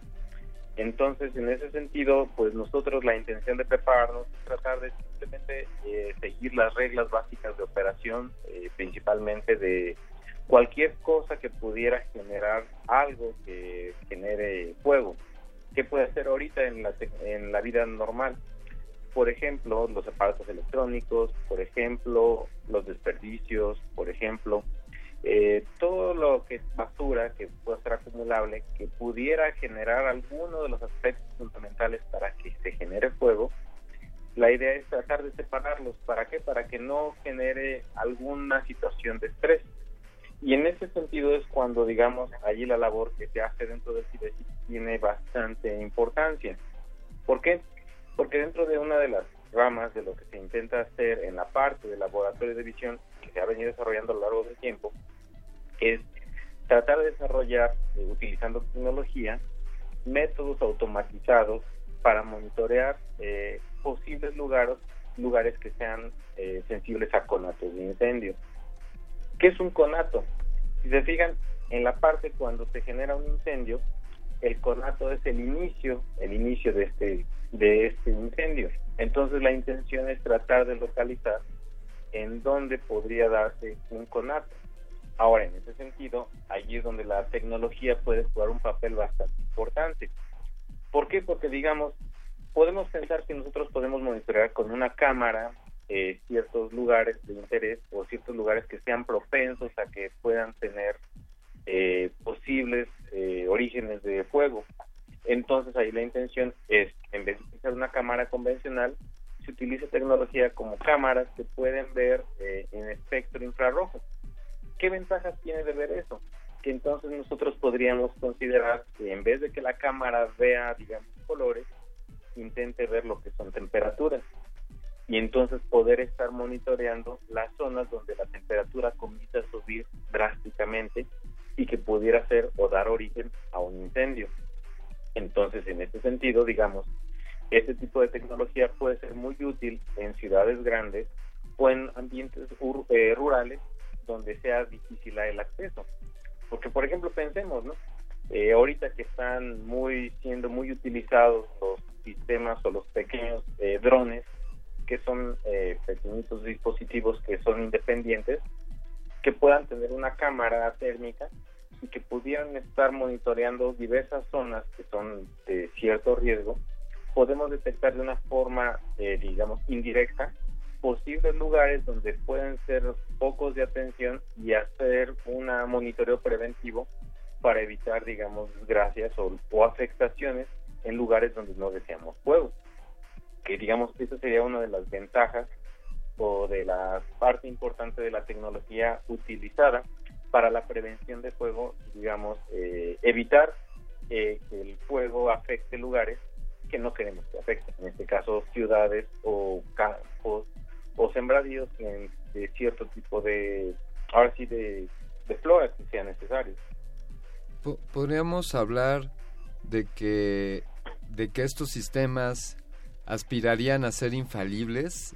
Eh, perdóneme aquí el, el, comentario, es que mientras lo escuchaba hablar pensaba en, quizá le haya visto la película Minority Report, ah, donde hacen una estimación antes de que suceda el crimen, ellos ya ya previnieron que iba a suceder el crimen, entonces van y arrestan a la persona antes de que cometa el crimen.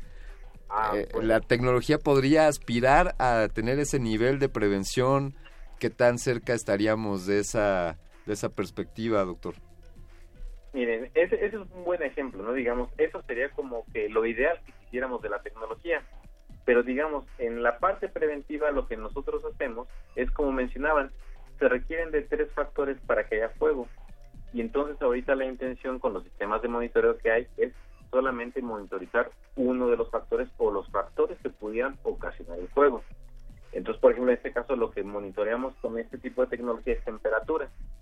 Y entonces la intención es de que si está temperatura muy alta y, por ejemplo, asociado que tengamos conocimiento que en ese lugar hay material que pueda ser muy flamable, entonces es muy probable que pueda generar incendios.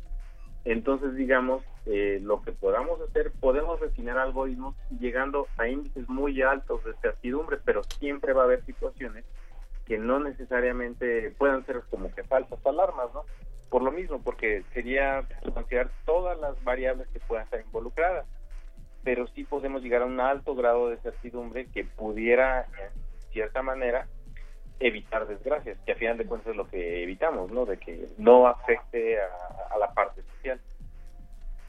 Eh, yo tengo una, una duda, una pregunta con, con la doctora. Sí. Este, ¿cuáles son las las principales causas de incendios naturales, artificiales? ¿Cuáles son? Bueno, una de las principales causas de incendios naturales, por ejemplo, son en tormentas eléctricas, donde los rayos literal caen sobre un árbol y la encienden. ¿No? Entonces, esa es una de las principales causas de incendios naturales. También puede suceder en zonas muy secas y muy áridas, donde hay sobre todo pastos, ¿no? Que el calor en determinado momento del día llega a ser tan alto que este genera incendios espontáneos. Esto es mucho más raro, pero sí se ha llegado a reportar que se pueden generar incendios así. Por el mero, el puro calor del sol. En una época así seca, a eso ya está. Seca y, y justo el material que se va a quemar, que puede ser pasto, hojas, ramas, también debe estar muy muy seco para que esto suceda. Ahora entonces, eh, pregunto, doctor Jiménez, estas tecnologías que estarían haciendo estas estimaciones, dado los indicadores que nos ha, que nos ha dicho, podrían estar previendo eh, causales naturales o artificiales también, serían de, ambas fuentes de lo que nos estaríamos protegiendo. Pues digamos, sí puede haber niveles, ¿no? Por ejemplo, hace rato hablaban de la parte de localización con sistemas geográficos, lugares que potencialmente en la República son susceptibles a incendios.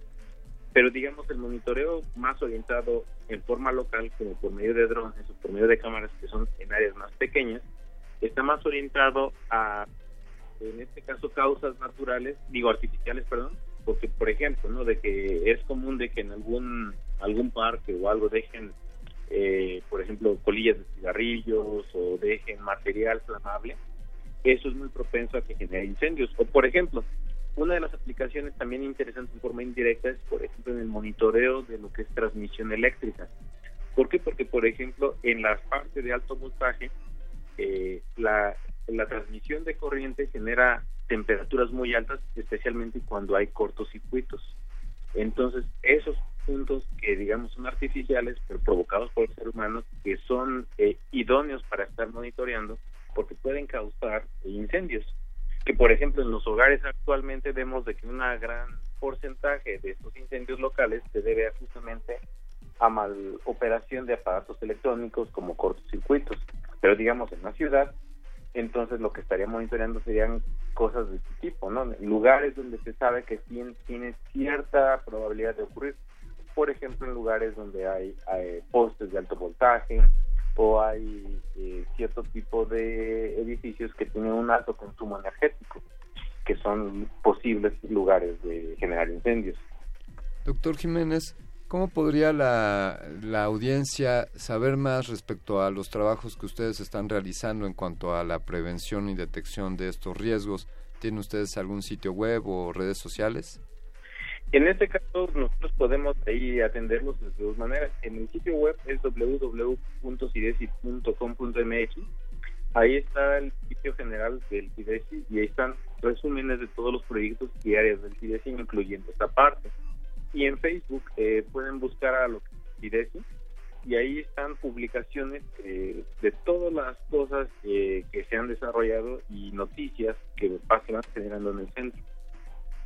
Perfecto, doctor. Eh, le agradecemos mucho, doctor Hugo Jiménez Hernández, le agradecemos mucho el tiempo que usted se tomó para aceptarnos esta llamada. Y este también le, agradecemos mucho a la doctora Sonia Juárez Orozco por habernos también acompañado aquí presencialmente. Esta es tu casa. Gracias. Gracias. Muchas gracias. Continuamos con este resistor que, que se acerca a su fin, pero antes vamos a dar pie a un inventario.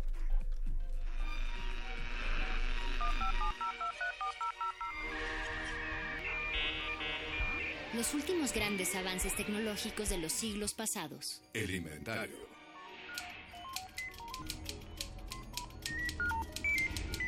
El sismógrafo. El sismógrafo es un instrumento que sirve para medir la intensidad de los terremotos provocado por los movimientos de las placas litosféricas. Hoy en día es un aparato muy sofisticado por su electrónica y su capacidad de registro de rangos grandes de frecuencias. Su antecesor tecnológico fue el sismoscopio, el primer detector de terremotos en el mundo, inventado por Zhang Heng en el año 132 a.C. en China.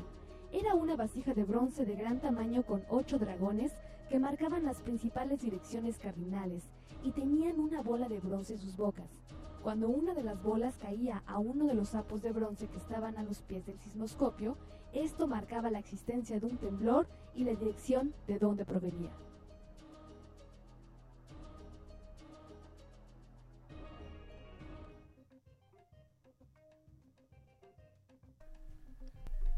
Pues así, así esta pieza del inventario. Eh, con los pocos minutos que nos queda, me gustaría hacer una observación más en torno, bueno, sin duda el tema es fascinante, da para mucho más. Tenemos comentarios en redes sociales. Eh, Henry May eh, nos habla sobre la literatura de Dostoyevsky, que habla de un gran incendio para su novela Los demonios.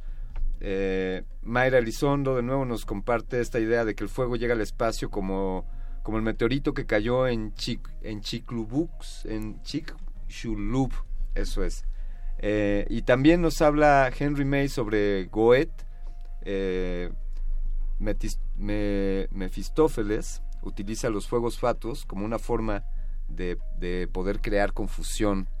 Y un comentario, algo, me, quiero mencionarlo aquí, hay un fenómeno que sucede con la combustión del gas butano, del cual resulta dióxido de carbono.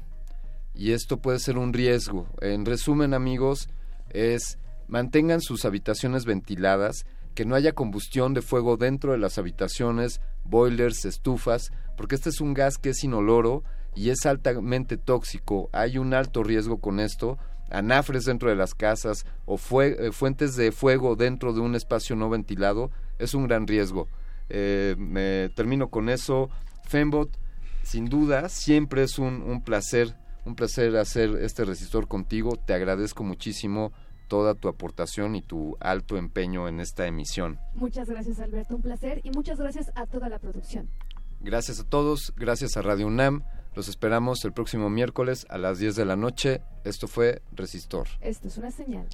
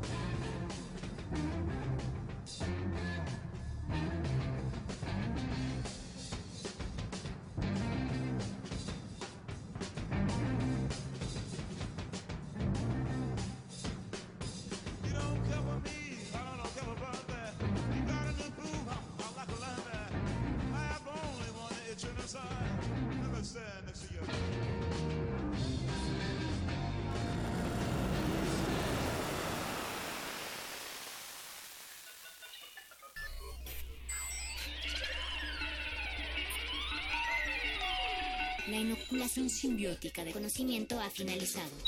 Esperamos aprender más de ti en un futuro cercano. Buenas noches. Resisto.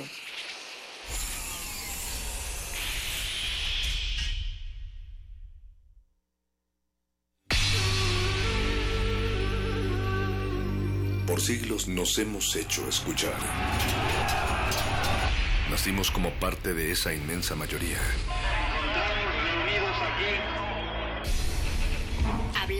Escuchar. Debatir. Proponer. Cuestionar.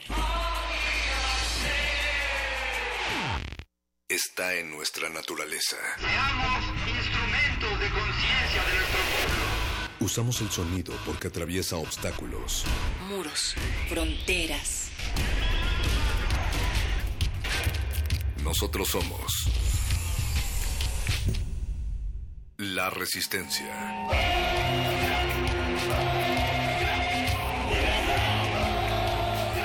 Resistencia modulada.